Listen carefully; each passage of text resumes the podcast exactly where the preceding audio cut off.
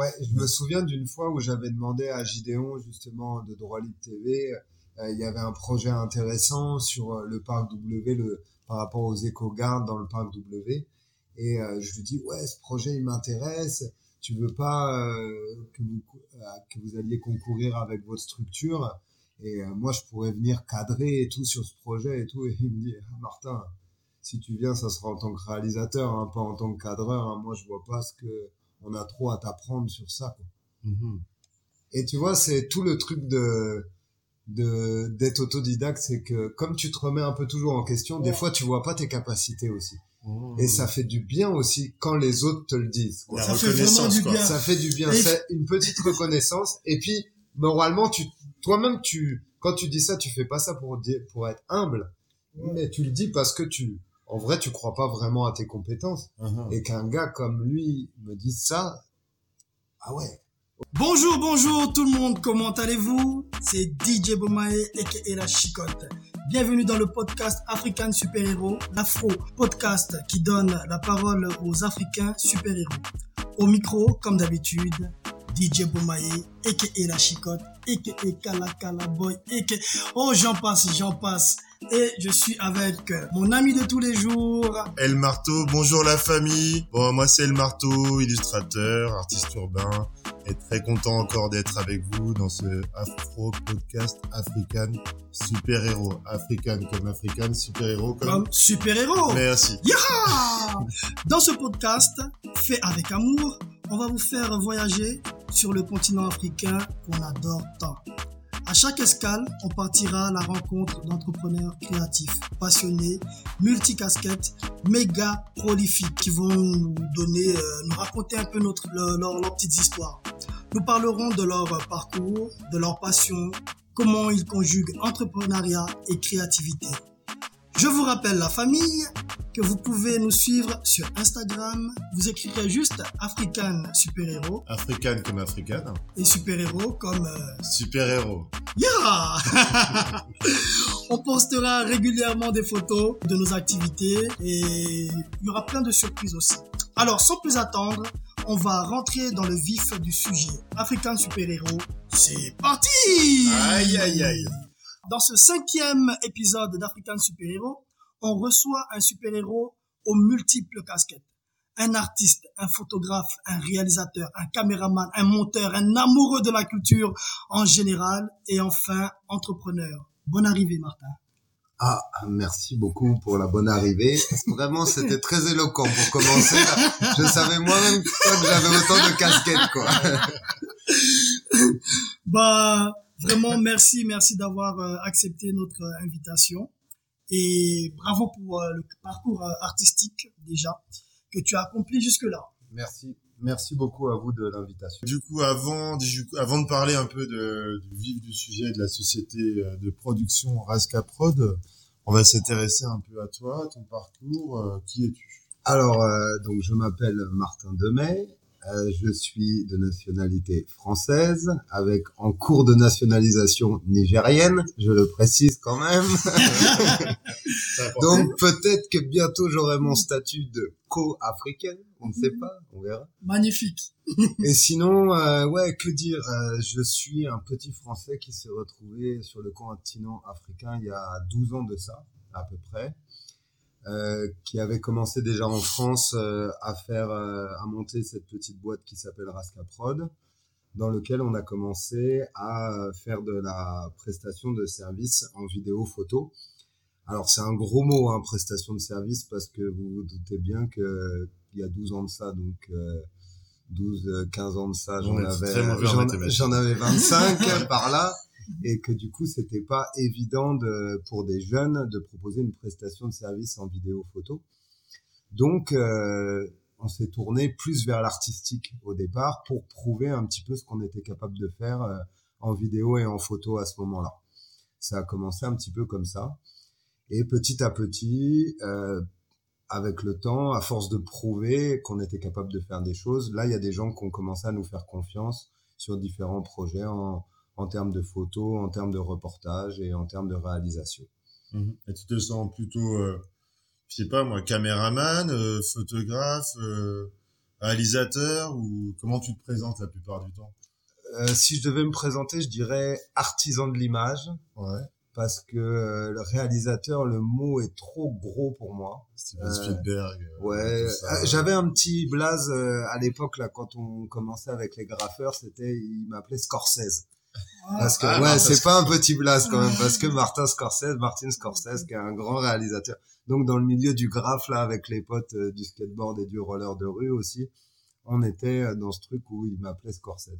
Et c'est vrai que tout a commencé au départ euh, dans la vidéo dans le roller de rue puisque je m'étais pété euh, la cheville et donc j'ai pu avoir une petite caméra et commencer à filmer le roller de rue, roller acrobatique Mhm. et euh, tout un petit peu ce qu'on appelait les arts de rue à l'époque, donc graffiti, danse, DJing, toutes ces choses-là, tout ce qui tournait un petit peu autour du mouvement hip-hop aussi. euh, Mhm. voilà, on était bien câblés sur euh, sur ce truc-là. Donc, plutôt artisan de l'image, quoi. Mais Voilà. pas artiste, tu te présentes pas comme artiste. Je me présenterai pas comme artiste parce que parce que le mot artiste, euh, euh, si je me présente comme artiste, je me présente souvent comme artiste de seconde zone.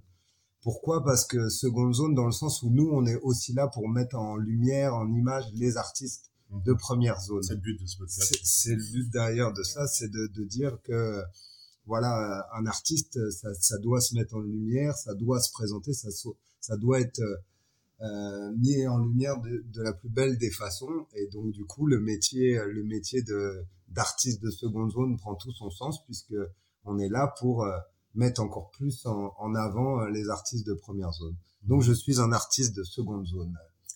Artisan de l'image. Artisan de l'image. Ça, c'est c'est poétique. Ouais. Ouais.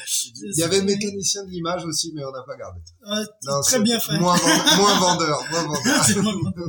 Et là, du coup, pour en venir un peu à, à ta formation, tes débuts, tu t'es, tu- oui, toi, je- tu es autodidacte, tu n'as pas suivi de formation particulièrement Non. dans la vidéo. J'ai jamais suivi de formation pour deux raisons. La première, elle est, elle est financière. Donc, j'avais pas du tout les moyens de payer des formations en vidéo ou en photo à l'époque. Euh, j'étais quand même, il y avait un côté underground dans le sens où on voulait pas trop aller demander des subventions et tout pour avoir des formations. Et puis aussi, à côté de ça, on s'est rendu compte que quand tu, quand tu passes pas par une formation, t'es pas dans un carcan, on t'a pas appris d'une certaine façon et t'es pas bloqué dans cette façon de, de faire.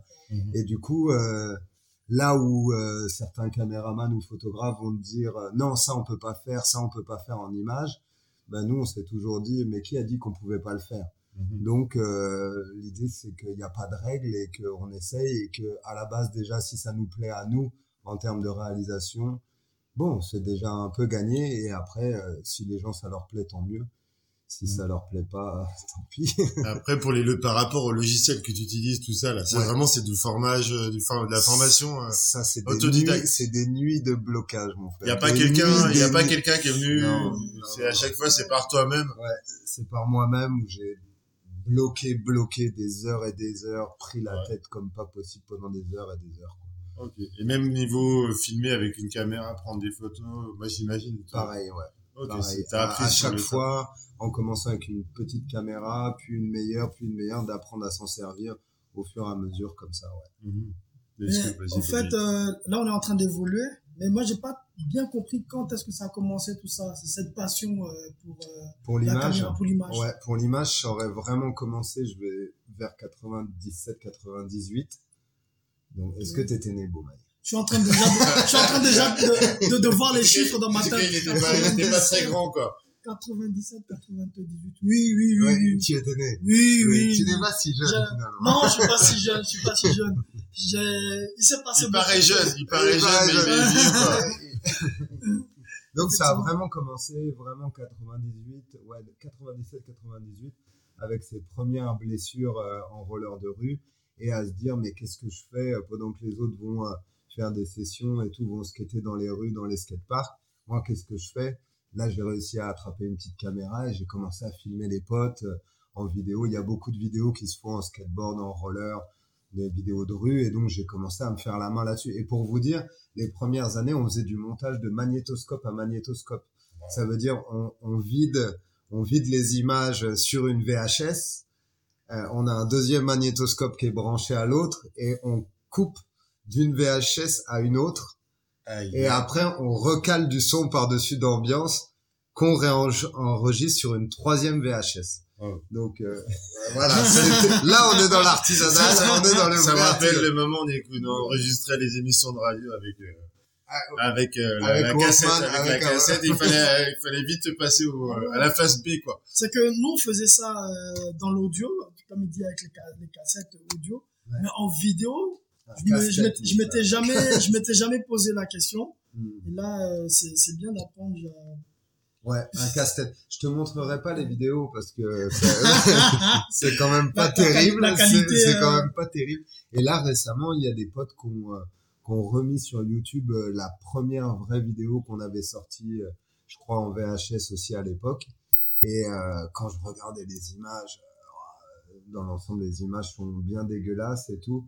Mais t'as quand même, euh, t'as quand même un petit feeling qu'on ressort et t'as ce feeling de, ouais, de, de l'underground, quoi. ouais. Cette folie un peu de l'underground et puis celle aussi quand t'es gamin, quoi. Tu vois, 20 piges, euh, le monde, question- le monde est à toi, quoi. Mais une, une question, du coup, mais c'est, comment t'as eu la, le déclic, je sais pas, faire des caméras, de la vidéo, t'as regardé aussi peut-être des vidéos qui t'ont donné envie, ou, ou des films, ou, euh, Ah oui, oui, oui. Euh, bon, euh, Marteau, toi, t'as fait du skateboard. Ouais, j'ai, Ah. j'ai des blessures même partout Ah ouais encore. Ouais, Ah, il y a eu- Ma- Marteau est un vieux du skateboard. Ouais, ouais, t'inquiète. On dirait- on On pas, parce que souvent, J'en ai un là-bas. J'en ai un là-bas, si tu veux. ouais, souvent quand tu danses, on dirait qu'il y a un problème d'équilibre. Ouais, c'est ses problèmes de genoux. C'est ses problèmes de dit- C'est à cause du skateboard, c'est parce que je suis tout gâté quand même. J'ai un skateboard. On, on fera des, des, une vidéo de skateboard. Ouais, c'est ça. Ok. Et donc, oui, je sais plus ce que je voulais dire. C'était quoi la question à la base Euh, oui. Et, euh, Oui, oui, oui, pardon. effectivement. C'est le il y a- déclic. Il y plein de, il y a plein de vidéos de skateboard, de, de roller de rue, euh, et on suit, on a grandi avec ça depuis, ouais, 93, 94, à regarder que des vidéos comme ça. On faisait même des teufs à la maison où, où, toute la soirée, il y a des vidéos qui tournaient sur le magnéto. Et donc, euh, ouais, c'était une volonté aussi de montrer tout le, le crew des copains euh, en images. Et puis, en plus, ce crew, à l'époque, s'appelait déjà Rasca. Et euh, au début, c'est un crew de Chalonnais, donc de gens, puisque moi, je suis originaire entre Lyon et Dijon, Chalon-sur-Saône, Chalon-sur-Zone aussi, on dit. Ouais. Et, euh, et ce petit crew de, de, de riders euh, français de, de cette petite scène euh, a commencé à prendre des gars d'un peu partout en France pour les signer sous un pseudo truc qui s'appelait Rasca à l'époque, Rasca Crew. Mhm. Et euh, donc on a commencé à filmer comme ça les, euh, les potes d'un peu partout en France euh, Mhm. qui portaient l'étiquette Rasca Crew à l'époque. Mais du coup, pour en venir, même là, je change complètement de sujet, mais tu disais que tu étais français et euh, bientôt nigérien. Oui. C'est une question qui me, que je me pose en tant que métis, en bam, question personnelle. Tu te sens plutôt métis maintenant après avoir vécu Parce que t'as fait combien de temps en Afrique par rapport à la vie que t'as vécue? T'as fait combien 10 ans? Je sais J'ai fait, fait depuis 2007. Donc depuis 2007, ça doit faire 13 ans. 13 ans, 13, c'est pas 14 ans comme ça. Est-ce que tu te sens métis maintenant Un peu de double Euh, culture et tout? ouais, je dirais métis pour la double culture, mais euh, la couleur de peau est là, elle reste toujours là. Euh, c'est toujours un rappel. Mhm. Une fois, pas longtemps avant l'insurrection, que je rentre pour l'insurrection en 2014 au Burkina, mon père m'a dit, Martin, n'oublie pas que t'es blanc Mhm. en y allant. Mhm. Et je lui ai dit, papa, le jour où tu viendras sur le continent africain, tu comprendras que jamais tu ne peux oublier que t'es blanc. Bien sûr. Voilà.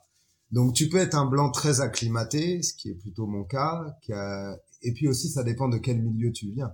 Tu vois, nous, on- enfin moi, je viens d'un milieu plus de, de milieu de rue, et donc du coup, tu t'habitues assez vite au milieu de rue, euh, que ça soit du Burkina ou bien du Niger. Cette facilité euh, À s'adapter aux gens, quoi.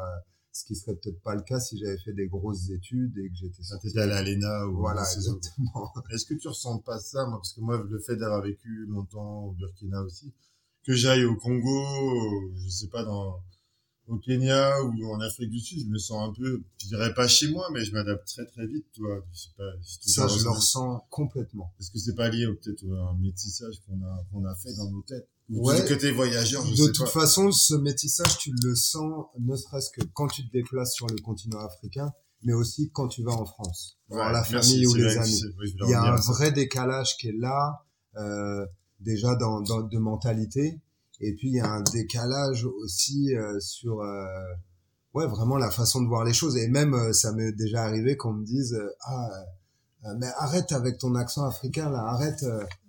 Et là, tu, tu dis aux gens, mais attends, euh, comment tu veux euh, avoir vécu euh, 13, euh, 14 ans sur le continent africain et pas avoir chopé un peu l'accent? Tu, tu l'as forcément. C'est comme quand tu vas au Québec, quoi. Oui, voilà, tu vas forcément Ouais, euh, le, le prendre. Donc oui, ça, et et il y a toujours cette mentalité de te dire, ouais, mais arrête de faire l'africain. Et, et aussi, les endroits où je peux, parce que je voyage beaucoup pour le métier sur le continent africain, euh, à chaque fois, les gens, au bout d'un moment où ils parlent avec toi, ils disent, ah non, mais bon, toi, t'es plus français, quoi. T'es Mhm. africain. Dans ta, man- tu vois, et puis c'est général, ils disent pas, euh, ouais, t'es burkinabé ou quoi, pas, ou tu, les gens, ils disent, ah, mais toi, t'es, de par cette mentalité, t'es africain. Surtout si en plus, on est bien câblé sur la phase euh, panafricaine, quoi. Ah, Il y a un truc de valeur que tu as acquéri ici, mais je sais pas si Boumaillé, tu le sens toi aussi. Moi, je le sens, et en même temps, je voulais ajouter, je voulais dire que c'est pareil aussi, euh, que ce soit un Africain, même quand un Africain part en, en Europe, après, bah, comme on dit, chocobit, chocobit, donc, Chocobit. euh, ouais, Ah, il chocobite, c'est Ouais. comme façon de parler, tu veux dire. il parle, euh, il parle français, quoi, tu vois le Ouais. truc. Salut, ça va, je m'appelle Jean-Bernard, ça va. Je m'en- je m'appelle Jean-Pierre Akako. bah, c'était une petite parenthèse. Ben ouais, c'est pour dire, en fait, que c'est de part et d'autre. Mm. Quand tu te retrouves dans un, un environnement, lorsque tu tu tu t'habitues et te- tu t'acclimates, ben, c'est normal que tu, ben, qu'après que tu prennes les, les codes, les, les valeurs et, et du, du, du coin, du coin, quoi, du lieu. Est-ce que c'est pas dû aussi à ton, pour en venir à Martin, à ton travail aussi, le fait, ton travail qui fait que tu t'acclimates peut-être plus facilement, le fait de, je sais pas, aussi, parce que tu es quand même dans un travail, euh, la vidéo que tu, tu fais, tu t'intéresses beaucoup à l'humain aussi. Ouais, Peut-être voilà. il y a Il ce y a, côté humain aussi qui fait que les gens se sentent aussi il y a ce côté, mis en valeur, peut-être aussi. et- ça c'est le côté vraiment euh, terrain, le fait d'avoir voyagé beaucoup et surtout pour faire des tournages en brousse. Euh, Il y, a, il y a cet aspect aussi où tu t'adaptes. T'es pas là pour que les gens ils s'adaptent à toi.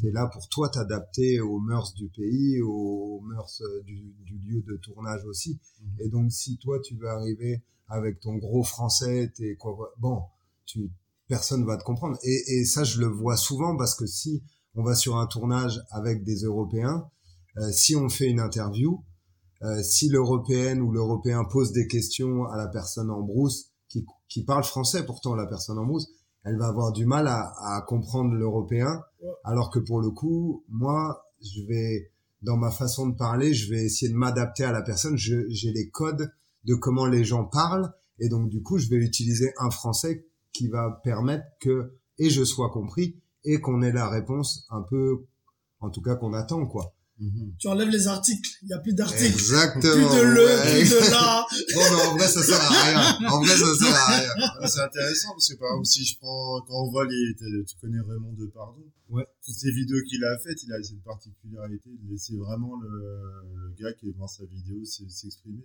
Tout fait, c'est une Avec compétence que tu as acquérie qui, est- termes. qui est vraiment nécessaire dans la vidéo, dans les reportages, dans le, plus qu'un artiste comme moi, dessinateur ou un DJ, même si tu as besoin aussi de sentir le public. Ouais, ce truc de, ce truc de s'adapter.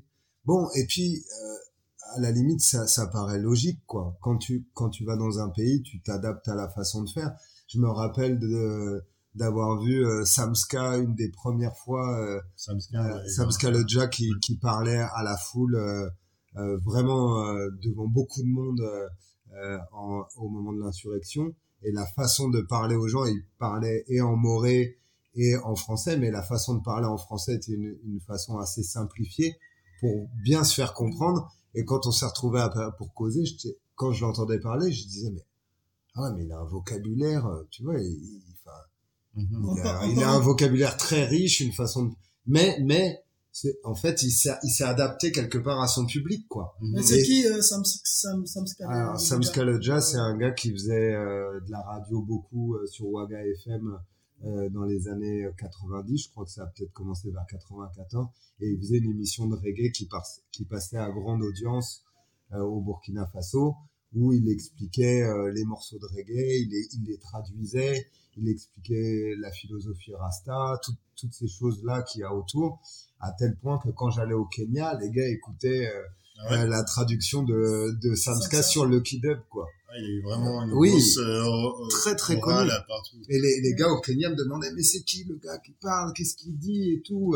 Tellement il avait une aura, une vibes dans la façon de, de dire les choses, quoi. Ah, Mais moi, pour en venir à ce que tu disais, parce que Samska, lui, c'est lui qui, qui doit s'exprimer devant la foule. Toi, tu dois faire en sorte que la personne que tu as devant la caméra Mm. s'exprime et soit naturelle.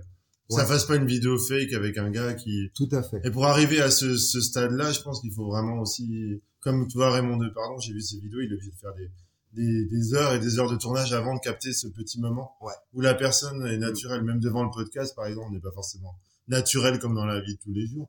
Mais pour arriver à ça, ça demande quand même un... Mm.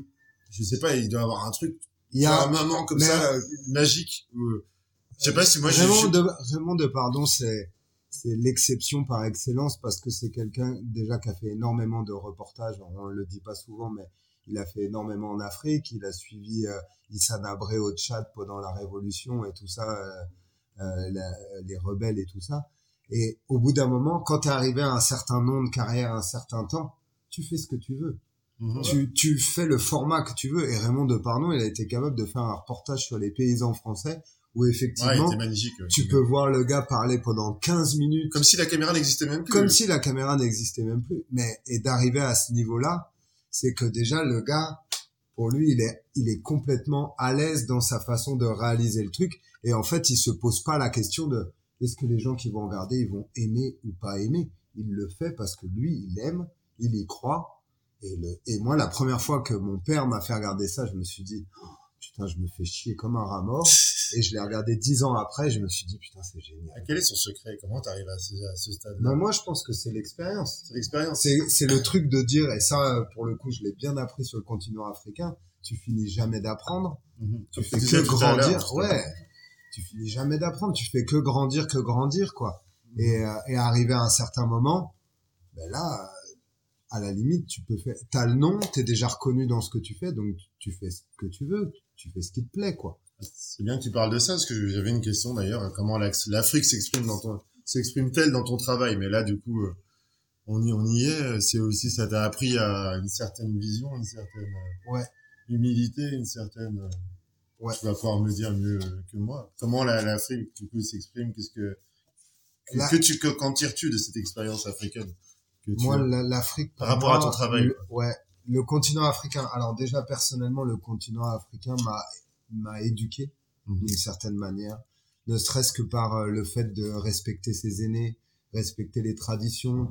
Euh, Il y a des codes, Mhm. euh, voilà. Et c'est pas parce que tu es un Européen que tu dois pas respecter ces codes. Mhm. T'arrives, euh, non pas en colon, mais en quelqu'un qui sait se faire s'abaisser. Et Mhm. c'est- là qu'il y a tout le truc d'humilité, Mhm. être capable de s'abaisser. Et souvent, d'ailleurs, dans les reportages, les gens euh, sont étonnés du fait que, tu vois, un blanc puisse aussi, euh, et c'est là que tu leur dis que, mais faire la révérence en fait, il n'y a pas d'histoire de blanc ou de noir, quoi. Là, on, c'est des êtres humains, et moi, c'est un être humain qui vient voir un autre être humain pour faire un reportage. Mhm. Et euh, donc, d'essayer de- d'axer le plus possible vers ce truc de, de l'humain. Mais, mais en termes d'image, en termes de réalisation, euh, le continent africain m'a surtout appris que la caméra et l'appareil photo sont des, mer- des merveilleux moyens de faire passer des messages et de montrer des réalités. Et en fait, au final, pourquoi je suis plus sur le continent africain que sur euh, le continent occidental européen, c'est que euh, les choses qu'il y a à montrer ici m'intéressent beaucoup plus. Il y a, un- il y a un- bon, clairement, quand je suis en Europe, en image, souvent je me fais chier. Ouais. Je me- souvent je m'ennuie. Ouais, je m'ennuie. Je pense qu'il n'y a pas, il y a pas des choses euh, que tu as envie de montrer là-bas, je sais pas, valoriser. euh, J'en ai certaines pas mal fait. J'en ai pas mal fait. J'y ai quand même passé du temps à essayer ça. Et j'ai pas le, j'ai pas le même ressenti Senti. euh, de quand je filme ici, quand je rencontre des gens ici, quand je les interviewe, quand euh, euh, la personne, tu sais qu'elle a envie de dire quelque chose, mais qu'elle elle se garde de le dire, donc tu essayes de lui faire comprendre que là, il faut y aller, c'est un bon moyen, c'est le moment de passer un message. Voilà, la caméra, elle a un autre aspect complètement différent pour moi que de celle de l'Europe. quoi. Mhm. Le, les codes n'ont rien à voir et c'est et c'est ça qui m'intéresse. Parce que ce qui est intéressant, c'est par rapport à ta, ton parcours plutôt subculture. Euh, comment dire, roller, euh, hip-hop, etc. Et quand même un mec de la ville, urbain. Là, t'es arrivé à un stade aussi, je sais que toi, tu, ton kiff, c'est d'aller en brousse. Là, tu t'es beaucoup rapproché de la nature, de la brousse, de l'authenticité. Comment t'expliques ça aussi? Eh ben, parce que comme tu viens de le dire, je crois que la brousse, elle a un côté très authentique. Ouais. Et c'est ce côté authentique, humain, qui m'intéresse. Mais ça serait bien lamentable de, à 40 ans, être le même qu'à 20 piges, quoi. Ouais, tu penses qu'il y a une évolution Ouais, je pense qu'il y a une évolution et qu'heureusement que je suis pas resté que dans mes trucs de rue et tout, parce que je serais devenu clairement un petit bandit, j'en prenais bien la route, quoi. Mhm. Et que, en fait, euh, de venir ici, ça m'a, ça m'a appris euh, à respecter beaucoup de choses, à, à commencer par l'humain. Mhm. Et euh, ouais, les valeurs, les valeurs des gens en brousse, la manière d'être, le style de vie euh, me parlent quoi. Et Mhm. puis et puis et puis pour moi sur le continent africain, c'est quand même euh, enfin ne, pour ne parler que du Burkina, on a on doit avoir 90% d'agriculteurs éleveurs. Donc tu peux pas passer à côté de ces gens-là. Bien sûr. Tu peux pas faire comme si la vie de- du Burkina se cantonnait à Ouagadougou Au petit bazar ou, au petit c'est- bazar ou, au- ou aux soirées et tout. Mhm. Euh, oui, les soirées, le divertissement, tout ça, il en faut et c'est bien.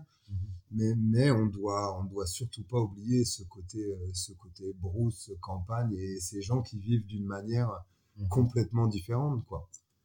Après, euh, c'est- la, la brousse, bizarrement, C'est un grand Euh, mot, hein, quand je dis brousse, oui. on pourrait dire campagne. oui, on va dire la, la, la campagne, pour Ouais. être plus, plus sympa. Brousse, ça fait, oui, brousse, ça fait Ouais, Le vraiment. Burkina La, profondo, ouais, là. la, la, la- la campagne, en fait, euh, euh, je remarque qu'il y a beaucoup de d'Africains eux-mêmes qui ont peur d'aller à la campagne, de, de visiter le, la, la campagne, même d'y vivre, euh, à cause de, des côtés, euh, on va dire, de, de la spiritualité, un peu et tout. et tout. Mm. Toi, Et puis qu'est- c'est dur. voilà, toi, qu'est-ce que tu en penses un peu? Toi, tu n'as pas peur de, ça ou qu'est-ce que tu en retiens?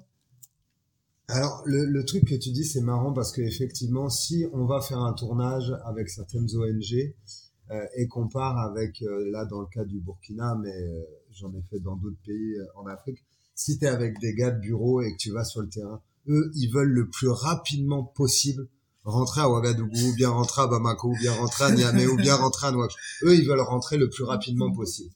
Alors que moi, c'est un peu tout le contraire, quoi. Euh, j'ai j'ai envie d'apprendre énormément des gens de brousse, de leur mode de vie.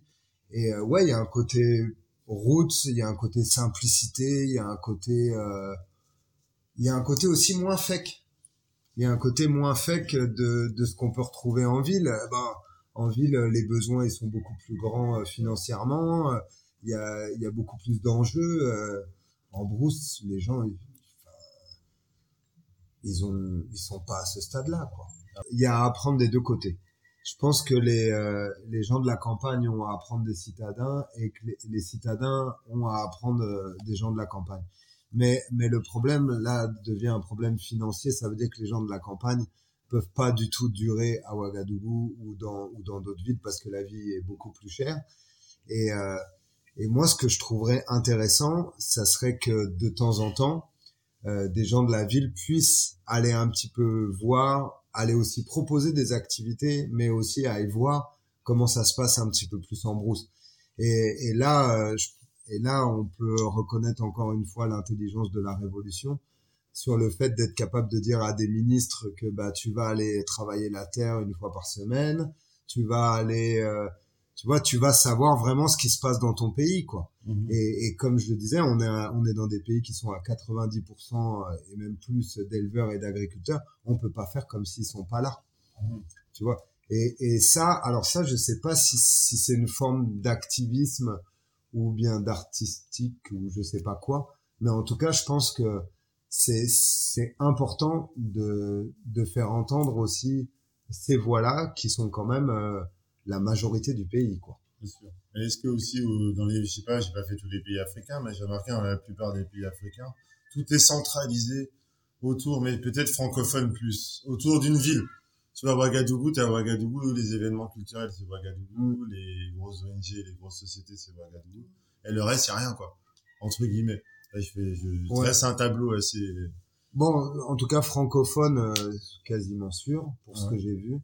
Mais euh, par exemple au Kenya, c'est la même. C'est la même aussi. C'est-à-dire que c'est très développé, un aérobie, et euh, je sais plus quelle grande ville il y a aussi. Mhm. Mais dès que tu vas en brousse, euh, dès que tu vas en campagne, c'est c'est quand même les laisser pour compte. Alors que ils nourrissent quelque part le pays, quoi. Bien sûr. Ces gens-là, ils nourrissent le pays, et puis, euh, enfin, c'est de la labeur, quoi. C'est non, je sais pas. Je pense que ça, ça serait bon de valoriser un peu plus ces gens-là. Je pense qu'on les met pas assez en avant et je pense qu'ils ont plein de choses à amener. Et là, je repense, tu vois, pour revenir sur le point de vue artistique, pour le coup musical et, et le coup citadin, c'était une fois euh, Sylvain Dandoparé, qui est un super bassiste de, de Ouaga, euh, lui avait une carte blanche euh, offerte par, Camille euh, à, l'Institut français et il était revenu avec un chanteur du village. Mhm. Mais quand le gars a chanté, tout le monde a dit mais mais, mais Il d'où vient ce gars-là quoi? C'est un D'où extraterrestre. vient. Mais ouais, il avait une voix de folie et il avait des textes. Moi, je comprenais pas les textes, mais on m'a traduit quelques trucs. Et les gars a dit non, mais le concert là, c'était carrément un éveil des consciences quoi. Wow. Ce que le gars a proposé. Mhm. Et ben voilà, moi je pense que de la même façon que euh, un Beaumaillé qui va mixer euh, en brousse va euh, éveiller les consciences euh, par ce qu'il va proposer musicalement, ou un marteau qui va aller peindre en brousse va éveiller les consciences euh, parce que c'est cette ouverture-là d'esprit qui est, qui est importante J'ai pour les. l'impression que Bruce, c'est un gros mot aussi. non C'est un grand mot. Si tu dis tu as un gros mot, si tu dis t'es un quelqu'un, t'es un villageois à Ouagadougou, il va mal le prendre. Après, je pense aussi qu'il y a, il y a des mots qui, euh, ici en, en- bon, ici en Afrique déjà, on dit pas, on dit plus village, Ouais. je pense. Euh, en Europe, on dit plus campagne. Ouais. Voilà. Et brousse, c'est vraiment les gens qui, qui font, euh, qui sont, euh, on va dire, c'est c'est pas péjoratif. Ouais, ouais. Mais bon, Il y a c'est des chansons qui sont passées voilà, par là, voilà. un peu bizarres. Ouais, on citera bizarre, pas les noms. Et tu parlais des musiciens. Je sais que la musique, elle occupe une grande place dans ton travail, notamment là, dernièrement, tu as gagné une casquette de promoteur, de producteur, même avec Baba Commandant. Mais Ouais, mais comment, alors ça, c'est la force du destin. Ça. Non, mais euh, comment ça, comment se fait-il que la musique soit aussi importante dans ton travail? Ouais, parce que parce que quand on est arrivé, on a eu la avec l'ami avec qui j'étais Étienne, on a eu la chance de rencontrer euh, Camille et que Camille était en relation avec plein de musiciens de Ouaga, notamment il travaillait avec Victor Démé, paix à son âme, il travaillait avec Jacob Salem, il travaillait avec Art Melody, avec Wenami Takuka et qu'on est arrivé dans un vivier créatif de musique euh, euh, burkinabé. Que tu euh, connaissais pas, quoi, du coup. non, plus. pas du tout, Tu que connais je- jamais de musique que je, burkinabé, non, ce que je pouvais écouter à la limite, c'est du euh, Ali Farka Touré ou du voilà ce qu'on peut entendre euh, en Europe parce que c'est ça qu'on présente comme euh, musique africaine entre La musique guillemets. du monde. La Musique du monde, voilà. Alors que c'est pas mais du que monde. là on a je suis arrivé dans une vraie musique urbaine et que en plus quand tu retrouves un peu des bribes de ta culture euh, par rapport euh, au hip-hop bon direct t'es dedans direct t'embrayes dedans en plus Camille est très fort euh, pour ça c'est que il te met au charbon euh, Ouais, direct euh, compris sur des projets et, et toi t'as rien compris et en même temps euh, si c'est aujourd'hui je lui dirais mille fois merci parce que grâce à Camille j'ai eu mille connexions bah c'est comme ça qu'on s'est connus même Mais Tu faisais pas des clips au- auparavant avant de venir au Burkina, quoi. J'en avais fait vite fait, mais Ouais. c'était du bricolage. Et même aujourd'hui, c'est du bricolage parce que je suis pas un grand réalisateur de clips. Je suis, un- ouais, je suis un artisan de l'image du clip, quoi. Ouais, comme tu dis, on apprend toujours. Ouais, je je- finis pas d'apprendre. Et puis il y a des gars aussi qui, qui sont super bons en clip, qui font que ça, qui vivent de ça. Ouais. Donc euh, moi, je viens, je veux pas non plus venir taper dans leur gamelle, quoi. Ils mangent de ça, ils vivent de ça. Moi, j'ai un peu d'autres choses pour vivre, heureusement, aujourd'hui, parce que que vivre de la culture, et ça, je l'ai fait à Ouagadougou pendant pas mal de temps. Et en Afrique de l'Ouest, ben, c'était super galère. Mhm. Et que, ben, en vieillissant, tu as un peu plus de besoins, ne serait-ce que pour ta famille ou d'autres choses. Et donc, du coup, tu es obligé d'aller sur autre chose. Mais au final, ça a été, euh, ça a été vraiment bon que de, que de faire du reportage à côté sur d'autres choses qui n'avaient rien à voir avec la culture. Parce que euh, ça m'a, ça m'a permis de respirer et ça m'a permis de, quand je reviens dans la culture, d'être à fond et de pouvoir du coup ramener des petites touches de ce que j'ai appris ailleurs. Et, et finalement, pareil dans le reportage. Des fois, on m'a, déjà dit, ouais, des fois, des prises de vue dans le report, on dirait un clip comment c'est prêt. Mhm. Et voilà. Et ben, je pense que tu peux amener chez l'un et chez l'autre, quoi. Dans les, va-et-vient dans dans les- les deux, voilà, quoi. dans les deux domaines. Spécialisé en reportage, alors. De plus en plus, Mais si je pouvais même arriver, euh, ce que j'aimerais, c'est faire du reportage vraiment indépendant. Si j'arrivais à faire ça, et le problème du indépendant, le vrai problème, il est euh, lucratif. Il est comment comment t'en vis quoi. Parce que quand tu fais du reportage euh, avec des ONG, tu fais des reportages, mais il y a un cahier des charges. Alors bien vrai que t'aides à le mettre en place ce cahier des charges, et que moi je suis plutôt du genre à si on me dit ouais mais faut filmer ça même si ça existe pas trop alors dire mais non mais ça on va pas faire euh, ça c'est moi je enfin si tu veux prendre quelqu'un qui te montre des choses qui n'ont pas été faites moi euh, je sais pas le faire ça donc prends un mec du cinéma pour ça mais euh, mais mais par contre euh, d'un point de vue reportage assez réel sur les conditions de vie sur ce que telle ONG a pu apporter et qui marche vraiment pour les bienfaits d'une population, et ça, il y en a quand même des ONG qui Mhm. bossent comme ça, bah là, ouais. D'accord. Là, ouais, reporter. Tu as un point, un point de vue euh, critique assez prononcé. J'essaye. Ouais. J'essaye, mais il est dur parce que c'est pas toujours compatible avec le fait de pouvoir manger. Après, tu as même une critique sur ton travail, hein, sur la critique quand tu es surtout euh, à ton compte. Mm. Même de toute façon, en, en tant qu'être humain, Ouais, vous-même, vous, vous critiquez votre propre travail. Ouais, Ouais, forcément. c'est c'est de la torture même, Oui, C'est ouais, de la ouais, c'est de la torture. cérébrale. Mais est-ce Je voulais, euh, vu qu'on on est toujours dessus, je voulais savoir, c'est quel genre, c'est quoi tes, tes, tes reportages euh, favoris, on va dire?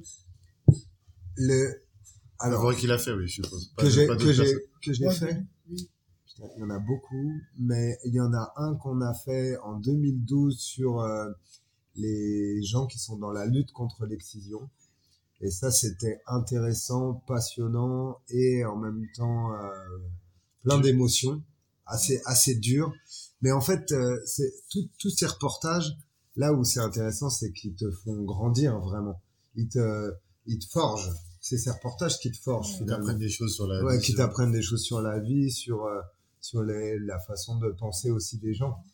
Donc il y a ce reportage là, il y a des petits. Alors il m'arrive souvent aussi de pouvoir faire des images pour euh, ou des chaînes ou bien des, des gens qui qui font un reportage et qui ont besoin d'un cadreur. Je fais ça aussi, mais euh, de reportages que j'aurais fait, on peut dire donc ce film sur la lutte contre l'excision, un reportage sur la maison de François Compaoré qui avait été complètement vidée euh, après euh, après l'insurrection. Moi, j'étais en train de peindre un mur, je crois. Oui, tu peignais un, tu un Il y avait, il y avait, Il y avait Erwan il y avait Erwan qui me souviens très bien. Voilà. Et puis après, euh, plein de petits, ce qu'on appelait les ambiances. Voilà. Mais au jour d'aujourd'hui, je suis dans une petite spirale qui est, euh, tu as besoin de remplir un peu le frigo et en même temps, trouve l'énergie pour faire des reportages indépendants qui n'ont pas de moyens. Mhm. Et elle est là toute la difficulté, quoi.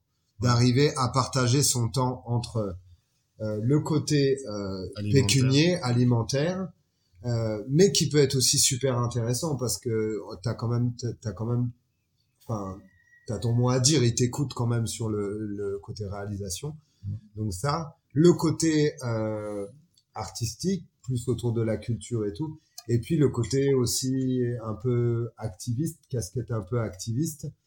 Euh, voilà, ces trois volets-là. Et donc du coup, tu dois être capable de switcher entre ces, ces trois volets-là sans qu'il y ait un des trois volets qui t'empêche de faire dans l'autre. Parce que assez rapidement, tu peux être foutu dans une case Ouais. Et là, c'est fini pour toi. T'étais pas, parce que moi, ce qui me fait kiffer dans mon métier, c'est surtout le côté challenge, comme on en parlait avec euh, Ahmed Ouattara. Tu viens me voir, tu me dis, Marteau, fais un mur de 10 mètres de haut sur euh, 5 mètres, moi je le fais. Tu T'as pas aussi ce côté-là, tous les tournages sont des challenges. tu vois, parce que Franchement, moi, pour plus moi, c'est tous gros, les tournages- plus c'est gros, plus c'est Mais moi, même du, petit tournage Ah ouais? jusqu'au gros, c'est des challenges. Ouais. Parce que j'aime, j'aime ce truc. Ouais, et puis j'aime ce truc de se remettre en question. Mhm. Pas de dire que c'est un acquis. Ouais, tu sais faire et tout. Non. Parce que déjà, techniquement, il peut, tu peux avoir des problèmes. Mhm. Euh, au niveau de la caméra, au niveau du son et tout, tu peux avoir des problèmes.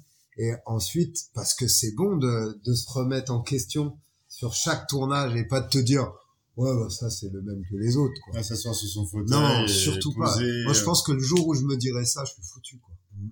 Faut surtout pas ça. Toujours ce truc de se remettre en question, remettre en question, de faire, de vouloir faire mieux, de, d'assurer encore plus dans la prise d'image, dans la réalisation. Ça, c'est en fait, c'est un principe de vie. C'est même pas forcément que les. Ouais, ça c'est, Bon, ça c'est peut-être un plus un principe de. Mais est-ce que Eh, Marteau, tu me connais trop. Tout à fait. Et pour en revenir un peu au continent africain, il y a des personnes qui t'ont influencé, qui t'inspirent sur le continent, que ce soit des artistes, des gens de tous les jours. Ou, euh, Mais c'est pas mon Bon. nom, hein. Beau maillet, beau maillet. dans ton travail, qui Ouais, euh, ouais, forcément, il y en a.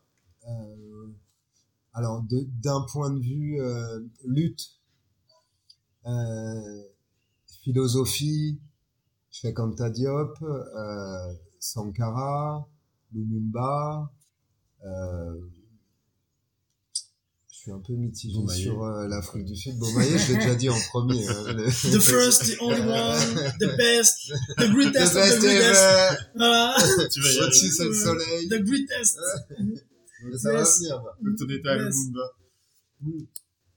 Lumumba, un peu, euh, un peu, euh, alors merde, en Afrique du, avec Mandela, en, en Afrique du Sud avec Mandela. Mais voilà, tout ça, c'est des noms très, c'est très large et puis il y a une étiquette qui est quand même mise sur eux. Maintenant, euh, euh, dans, dans, dans aujourd'hui là, ça serait, euh, ça serait vraiment les sociétés civiles intègres et indépendantes. Et je pense que c'est, voilà, moi, c'est eux qui, qui m'intéressent vraiment à, à suivre, à des fois participer et, et un peu à jauger de voir euh, jusqu'où va cette intégrité, comment elle se fait. euh, euh, voilà, ça, Qui donne un peu le, le ça, ça m'intéresse. Ouais, ça, ça m'intéresse, ça me motive. Oui. Euh, voilà. Ça, mais, mais euh, je pourrais citer aussi la jeune fille qui est venue là des États-Unis. Voilà, ça peut être un exemple. Ouais, qui a monté jeune un fille. centre, ce centre Thomas Sankara à Ouagadougou, Voilà, alors qu'elle a quitté les. États-Unis pour pour venir ouvrir un avec son chéri et Voilà, ces gens-là sont des gens Mais- simples qui peuvent inspirer. Je peux je peux prendre l'exemple de Smoke, de Samska, qui sont aussi des gars ou les gars du mouvement Il y en a marre euh, au Sénégal. Sénégal, voilà, qui sont des gens, je pense pour certains, qui ont été capables de, de mettre leurs besoins de côté et, et qui se sont dit, euh, voilà, on est là pour les gens aussi, on est là pour le peuple et on essaye de faire pour le peuple. Donc ces gens-là, ils, ils m'inspirent. Et après, s'il y a vraiment deux gars qui m'inspirent, euh, mais ça c'est même pas professionnellement, c'est dans, dans le lifestyle, on va dire, ça serait vraiment euh, euh, Sankara et Marley. Parce que, parce que ce sont des gars qui se sont, euh, qui ont, avant de demander aux autres, avant d'être durs avec les autres, ils ont été durs avec eux-mêmes. Ils se sont imposés à des codes, un mode de vie très dur, et ensuite ils l'ont imposé à leur entourage, et dans certains cas, à, à- à un peuple en général. Donc ces gars-là, moi, euh, il y a un côté où ils me, ouais, ils me transportent, et puis ils me, ils m'élèvent dans le sens où euh, tu te dis, ouais, toi aussi, euh, t'as une vie, qu'est-ce que tu vas en faire? La gâche pas, quoi. tu vas tu vas la gâcher ou bien tu vas essayer de faire ton mieux ou bien est-ce que tu vas aussi essayer de penser euh, à tes gamins et pas d'ailleurs que aux miens mais aux gamins à tous les gamins qui suivent derrière? Qu'est-ce qu'on va leur montrer? C'est c'est quoi qu'on doit leur présenter? On Mhm. doit leur présenter des euh, une génération euh, de débauchards euh, qui euh, qui, qui s'en fout de tout Ouais, c'est sympa quand t'as 15 ans. Voilà. 18 ans, quand même. mais, mais au bout d'un moment, euh, toi-même, tu as envie de te respecter, tu as envie de respecter ton corps, tu as envie de faire attention à ceux qui sont autour de toi aussi. Puis d'élever les gens autour de toi, l'élever le peuple, les gens que tu rencontres. Ouais, euh, mais ça, ça limite, ça se fait naturellement. Si déjà toi, tu as réussi à t'élever, normalement, tu dois... C'est comme on sait très bien que c'est les actes plus que la parole qui compte. Ah ouais. Tu vois, quand on faisait les opérations euh, Manawana euh, dans les dans les rues de Tampoui, moi, t'avais plein de gens qui croyaient que mais moi j'étais là parce que je gagnais l'argent, quoi. Opération Manawana? Ouais, pardon. Opération Manawana, c'était des opérations de nettoyage de quartier organisées par le ballet citoyen. Et les gens croyaient, euh, jusqu'à même certains qui étaient euh, dans le club ballet citoyen, croyaient qu'ils allaient finir par gagner quelque chose. Et au bout d'une, deux, trois, dix opérations Manawana, ben, les gens se rendent compte que mais non, mais en fait, ils font ça, ils font ça, mais il n'y a pas d'argent à gagner, mais il y a quoi à gagner? Mais en vrai, quand tu rentres chez toi, t'es tellement juste fier de toi-même, t'es juste fier de toi-même que ça, ça, déjà tu ça, ça nourrit quoi. Ouais. Tu, tu veux même pas de l'argent. Et je sais très bien que vous savez de quoi je parle. Euh, le nombre de fois où vous avez bossé sur des projets et c'est, vous y avez, vous l'avez fait parce que vous y croyez. Et ça, ça, ça nourrit l'âme. Alors, on vit pas d'amour et d'eau fraîche non plus, c'est vrai. Mais en tout cas, ça, c'est quand même quelque chose qui fait que ça te donne une niaque, quoi. Ça te donne une niaque pas possible, Mhm. quoi. Et je me souviens d'une vieille, euh, quand je nettoyais devant chez elle, euh, pendant une des opérations, qui me disait, euh, mais quand même, quoi, d'a- d'attendre de voir un Européen qui vient nettoyer devant chez moi, alors que nous, on peut le faire. Quand même, quelle honte. Et en même temps, elle m'a dit, et mon fils, et en même temps, là, merci. Tu nous as fait comprendre des choses en faisant ça. Merci. Vous n'aurez plus à revenir. Maintenant, on va le nettoyer nous-mêmes, le quartier. Bon, tu te dis que t'as un peu gagné. Bon, elle, elle a vu que, au départ, c'est un Européen qui vient nettoyer caca Ah, elle. rigolais et tout. Elle a rigolé, mais au final, Ça l'a sensibilisé moment, plus ouais. que, que ouais, n'importe ouais, quoi. Et pour en venir par l'audiovisuel, qui t'in- qui t'inspire d'un point de vue vidéo? Sur le continent africain Est-ce qu'il y a des gens qui t'inspirent, que tu suis, que tu Alors euh, j'aime euh, j'aime beaucoup euh, le travail de, de Droit Libre TV, Ciné Droit Libre, tout ce que fait Gideon Vink et son équipe à Ouagadougou à au Burkina Ouagadougou au Burkina Faso, ouais, mais qui, qui font aussi des petits festivals Ciné Droit Libre au Mali, au Niger et tout ça. Donc eux ils sont inspirants euh, de par l'éthique et de par euh, et de par la façon de traiter leur sujet, de, de travailler quoi. Mhm. Et Gideon par exemple, tu le vois comme ça, les gens ils vont se dire ouais documentariste quoi quoi quoi. Mais quand tu vois les clips que Gideon a fait, tu te dis ouais, il y a des clips ils ont 10 ans là. Tu le remets aujourd'hui, tu te dis ah ouais mais ça tient encore carrément la route. C'est pour quoi. ça qu'Alpha Blondie l'a contacté récemment. c'est pas, pas, rien, hasard, c'est pas rien. Sinon, euh, d'un point de vue éthique, j'aime beaucoup euh, comment travaille euh, Fanny, Fanny Noiro-Cabré, Ouais. qui, euh, je trouve, qui travaille euh, très très bien, qui, ouais, qui est journaliste point de chez vue plutôt TV5, journalistique, quoi. mais mais qui a une, une façon de le faire, quoi, qui est pas une journaliste qui s'est travestie euh, pour faire ses sujets, quoi, qui, a, Mhm. qui a une façon de les traiter et qui va être au plus proche de la réalité. Il y a la réalisatrice sénégalaise euh, dont j'ai perdu le nom. Si elle le savait, elle m'insulterait, mais qui a fait, Qui est passé dernièrement euh, euh, qui avait au fait FESPACO. le- celle- non, réalisatrice sénégalaise qui avait fait un documentaire sur Yann Amar euh, au moment où ils ont chassé Abdoulaye Wade. Euh, Ah, Je maîtrise. ouais, ah, je sais plus son nom. Le, Ouais. vient- le nom, le nom revient. Ah ouais, on le on là. Pardon, pardon. On n'a pas internet aussi, ils ont coupé internet. On nous a coupé Internet. Sinon, Si- j'aurais si- regardé si avant de parler. Si le gouvernement mettait internet, on aurait pu faire une petite recherche Google. Mais il y a- Merci, il y, a d'ailleurs. plein de gars, il y a plein de gens euh, en termes d'images et photos. Je j'ai pas tous les noms Ouais, qui reviennent, mais même en C'est- Europe, euh, C'est une a- question large qui Ouais, pourrait prendre euh, trois Ouais. semaines. Il aurait fallu que je sois un peu préparé. Mais est-ce et pour en venir un peu là plutôt au côté enseignement, école, euh, est-ce qu'il y a des écoles d'audiovisuel à Ouagadougou euh, qui existent au Burkina? Même si j'ai déjà la réponse, mais Eh ben, c'est une super colle parce que moi, je n'en sais rien du tout. si, il y avait, il y avait, il y avait une école à musique ou si- non, il y Oui, avait en fait, qui formait au métier du cinéma plutôt. Il y a des écoles euh, d'audio- d'audiovisuel, bien sûr. Ouais. Euh, parce qu'on est, mine, mine de rien, on est dans, dans un pays où le cinéma, il est vraiment, euh, voilà, il est vraiment primé. Donc, euh, pour, rien que pour ça, voilà, il y a, il y a des écoles et tout et tout. Mais comme il l'a dit tout à l'heure, lui, c'est un hustler. Tu vois, il a appris sur le tas. C'est un peu comme moi aussi, en tant que DJ, j'ai appris sur le tas, tu vois. Mais après, c'est vrai que c'est c'est intéressant de voir un peu ce qui se passe aussi euh, de, de l'autre côté, de voir euh, les, les écoles et aussi voir ce qu'ils proposent et pourquoi est-ce que bah ils s'intéressent pas au même sujet que toi? Non, mais après, c'est déjà, je pense que le, ton côté activiste au départ, avant d'être activiste dans l'audiovisuel, faut déjà apprendre un peu les, les compétences. Après, tu peux partir dans l'activisme ou dans le, la, la Ah vidéo oui, mais ça, c'est venu bien après. quoi. Ouais, voilà, mais Et- ça, et- ça, c'est quelque chose qui te représente toi-même, mais qui transcende même euh, dans ta vie, dans, ta, dans ton travail. Ouais, je me souviens d'une fois où j'avais demandé à Gideon, justement, de Droit Libre TV, euh, il y avait un projet intéressant sur euh, le parc W, le, par rapport aux éco-gardes dans le parc W. Et euh, je lui dis, ouais, ce projet, il m'intéresse. Tu veux pas euh, que, vous, euh, que vous alliez concourir avec votre structure? Et euh, moi, je pourrais venir cadrer et tout sur ce projet et tout. Et il me dit, ah, Martin, si tu viens, ça sera en tant que réalisateur, hein, pas en tant que cadreur. hein. Moi, je vois pas ce que on a trop à t'apprendre sur ça. Quoi. Mhm. Et tu vois, c'est tout le truc de de d'être autodidacte, c'est que comme tu te remets un peu toujours en question, des fois tu vois pas tes capacités aussi. Mmh. Et ça fait du bien aussi quand les autres te le disent. quoi. La Ça fait vraiment reconnaissance, du quoi. bien. Ça fait du bien. C'est une petite reconnaissance. Et puis, moralement, tu, toi-même, tu, quand tu dis ça, tu fais pas ça pour dire, pour être humble. Mais tu le dis parce que tu, en vrai, tu crois pas vraiment à tes compétences. Mhm. Et qu'un gars comme lui me dise ça, ah ouais, ok, un gars qui a de la bouteille. Ouais, un gars qui a de la bouteille, qui sait bien bosser et tout. Bon. Il y, a, il y a des jeunes qui vont, qui s'approchent de toi pour te demander de leur apprendre la vidéo, la... Ouais. Alors ça, il y en a. Ouais. Mais euh, donc moi, là, moi j'ai deux euh, gars qui sont en formation, c'est Qui bossent pour, hein. qui bossent dans Raska mais en fait qui bossent maintenant vraiment dans Raska Prod.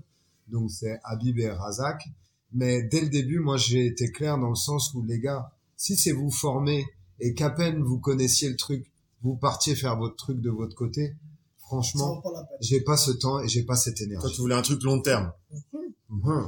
Voilà. Moi j'ai j'ai pas Oui, on en parlera plus tard. On est dans des bails différents. Vas-y, continue, continue s'il te plaît. et voilà et en fait parce que parce que aussi il y a un des cas qui est quand même assez classique euh, au Burkina et un peu en Afrique de l'Ouest c'est que le gars à peine tu commences à lui apprendre à peine euh, euh, il quitte de son côté et puis il fait le truc euh, un peu bien beaucoup bricolé euh, il manque de matériel et, moi moi ce que j'ai envie de dire aux gars c'est que ben non mais c'est l'union qui fait la force c'est le travail d'équipe qui fait la force moi euh, tout seul, euh, j'en ai fait des masses de tournage tout seul et c'est lourd, c'est fatigant, tu vois. Alors que s'il y a quelqu'un avec toi, même tu te donnes des idées, tu voilà. Et puis et puis eux, ils sont plus jeunes, donc ils peuvent amener aussi leur leur touche, leur euh, leur réflexion sur tout ça, quoi. Est-ce que tu ne crois pas qu'il y a une forme d'apprentissage qui est typique à l'Afrique de l'Ouest, qui, que tu retrouveras pas peut-être avant avec les grands maîtres de, de la peinture, où tu as un gars qui, euh, qui prend des apprentis et qui leur transmet un peu toutes ses compétences? Mais là, je dirais que c'est pas la même chose dans le sens où le premier moteur, c'est l'argent. Et c'est ça qui est pas bon, je pense. Mhm. Le C'est premier pas des passionnés qui vont Le premier moteur, c'est quitter pour le faire, pour gagner. Et c'est pour ça que moi, j'essaye de mettre un peu les gars à l'aise aussi dans le travail, pour leur dire, voilà, j'ai conscience du travail que vous faites, même si vous êtes encore en train d'apprendre. Et encore une fois, on finit pas d'apprendre. Donc, j'essaye de les gérer le mieux que je peux par rapport à ce qui rentre, pour euh, aussi leur donner l'idée de comprendre qu'on est une équipe et que j'ai totalement conscience que eux-mêmes ils doivent manger, ils ont des choses à gérer et donc ça peut pas être le petit euh, que je vais à qui je vais de- Ah, donner tu veux 2000 2000 par là de temps en temps. Ça faire une comparaison avec d'autres euh, apprentissages sur le, Ouais, le pays. Ça, les gars vont prendre un apprenti, ils vont lui donner juste un, non, ça un riz gras, un petit plat à Ouais. 200 200. Et le gars va rentrer chez lui, il aura appris quelque chose, mais finalement, maintenant il y a plus beaucoup de 200 200. Tel- tel- Tellement, tellement qu'il aura faim, il va oublier tout ce qu'il a appris. Ok. Et, Mhm. et du coup, pour en venir à Raska Prod, parce qu'on parle de ça quand même à la base, donc comment est né Raska Prod, même si tu l'as déjà dit Ouais, et ben Raska Prod est parti de à la base d'un crew de de riders de rollers de rue euh, qui euh, qui petit à petit euh, continué en- à évoluer en termes de, de crew de roller, mais à côté euh, on s'est dit avec ce qu'on est capable de faire en vidéo de roller, est-ce qu'on peut l'adapter à d'autres choses? Est-ce qu'on peut l'adapter à un événement? Est-ce qu'on peut l'adapter à un reportage? Est-ce qu'on peut la et du coup, on avait rencontré une structure qui, elle, quand elle a vu les vidéos qu'on faisait en roller, bah, elle a dit, mais carrément. C'était les vidéos avec le, ma- le magnétoscope ou avec les Ah non, là, on avait déjà un peu avancé. on avait déjà un peu avancé. Mais euh, tu vois, quand on a commencé vraiment Raska Prod, donc à décliner de, de Raska Crew, on a décliné et on a commencé les premières vidéos dans le roller, mais plus report, c'est-à-dire avec des interviews, ce qu'on faisait jamais avant, tu vois. Et finalement, ce qui est marrant, c'est que ça a pas du tout intéressé le milieu du roller parce qu'ils avaient pas du tout envie d'entendre parler les riders. Ils veulent les voir faire des figures et puis Ouais. c'est tout. Ouais. Donc on avait déjà sur ce truc-là une petite longueur d'avance. Et ce qui est marrant, c'est que maintenant le milieu du roller ressort ces vidéos-là. Ouais. On a fait maintenant depuis, c'est en 2007-2008. On peut les Et voir. il les ressort. Tu peux les voir sur YouTube. Normalement, c'était, on appelait ça entrevue. Entrevue. Classe. Ok. Et, et on en a, euh, voilà, et on a décliné ça. Et petit à petit, comme on, s'est- on, on a vu que ça prenait pas dans le roller et qu'on voulait pas continuer à faire que des vidéos de, de tricks, de figures, Mhm. bah on a, on, on a décalé vers d'autres choses, quoi. Et le premier truc sur lequel on s'est décalé, c'est vers la solidarité internationale, avec la semaine de solidarité internationale qui a été un des premiers qui nous a fait confiance, qui nous a donné un petit contrat, qui nous a mis un peu le pied à Il y l'étrier. avait combien de personnes à l'époque dans Rasca Prod là Là, on était, on était, on était quatre vraiment à bosser. Il y avait un graphiste, un photographe et deux euh, monteurs, photographes, caméramans. Mhm. Voilà. Donc ça se limitait pas à la vidéo à cette époque Ça, se limitait pas à la vidéo. Même si tu fais de la photo aussi aujourd'hui, c'est Ouais. pas, c'est pas que de la Par, vidéo. euh, Et t'es, producteur, t'es producteur. J'ai je j'ai suis pas remarqué, producteur. je, je suis un. j'ai remarqué un truc, c'est que la plupart des, des entrepreneurs, euh, tu, quand tu leur, leur donnes un titre assez élevé, ils refusent. Et pourtant, ils se battent tous les jours pour ça, tu vois le truc. Ah ouais, t'as remarqué. Ils Ouais. sont modestes. Ils sont trop Très modestes. faut- Mais je pense aussi que c'est, ou comme si c'est pas légitime. ouais, comme tu c'est vois, pas je sais légitime, pas, comme, ouais. comme on n'est pas sorti d'école avec, euh, avec un diplôme, c'est comme si c'est pas légitime, quoi. Ouais, mais en vrai, c'est les actes qui parlent d'eux-mêmes. Tu vois, quand quelqu'un me dit, t'as fait quoi? Bah, va regarder, euh, regarde ce que t'as, ce que j'ai fait, quoi. Je sais pas, j'ai pas montré la vidéo puis dire, ouais, t'as vu, j'ai fait ça, euh, t'as vu comme c'est balèze et tout, tu vois, t'as, t'as juste envie que, Moi, je- moi, je pense un peu que c'est peut-être le côté, euh, le, le côté francophone qui est, qui est un peu euh, réservé, qui veut pas trop montrer et tout ça. Les anglophones, ils vont dire I'm the best. Tu vois, je You pense que c'est ouais, I'm the best. aussi. Et puis euh, tu peux pas lui, si tu que tu veuilles ou pas, le gars il est the best. il est sûr de lui, il est sûr de lui, quoi. tu vois. Mais nous, chez les francophones, je pense qu'on est très réservé. On a peur de choquer un peu les gens. Et puis ça va aussi avec, ça dépend de l'éducation de chacun. Ouais. Si euh, si t'as été éduqué dans une forme d'humilité, de respect des autres, et puis de de pas faire le gros dos, bon, euh, tu tu vois, même en grandissant, tu vas pas. Après, ça veut pas dire que je vais me laisser marcher dessus, tu vois. Mais euh, mais euh, ouais, il y a des choses où ça sert à rien de faire le daron, de faire le boss parce que c'est pas le cas, et puis ça serait du vent, quoi. Je me mentirais à moi-même, et puis je mentirais aux autres, ça sert à rien, quoi. Mhm. Voilà. Et Comme tu dis, on apprend tous les jours. Et moi, je sais que je finis pas d'apprendre et je fais encore des erreurs et j'ai pas fini d'en faire. Quoi. Mhm. Après, ça dépend. Si c'est un petit qui sort de nulle part qui dit ouais, euh, ta musique elle est nulle ou ta vidéo elle est nulle. Mais si c'est quelqu'un peut-être d'important, tu vas peut-être écouter ses conseils. Ouais, mais après, il y a des gens qui déroutent les, les artistes. Faut pas écouter tout le monde. Ouais, mais de toute façon, les artistes sont pris pour de la sous-merde en général. Non, parce que tu sais, franchement, Il y a un truc euh, plus sérieux, c'est que euh, chaque artiste ou chaque artisan, quand il fait quelque chose, comme il vient de dire tout à l'heure, on a, on, on a toujours une partie de doute qui, qui, qui est là, qui s'installe, Mhm. et qui normalement n'a pas sa, sa place d'être. Mais elle, elle permet souvent de, de se surpasser.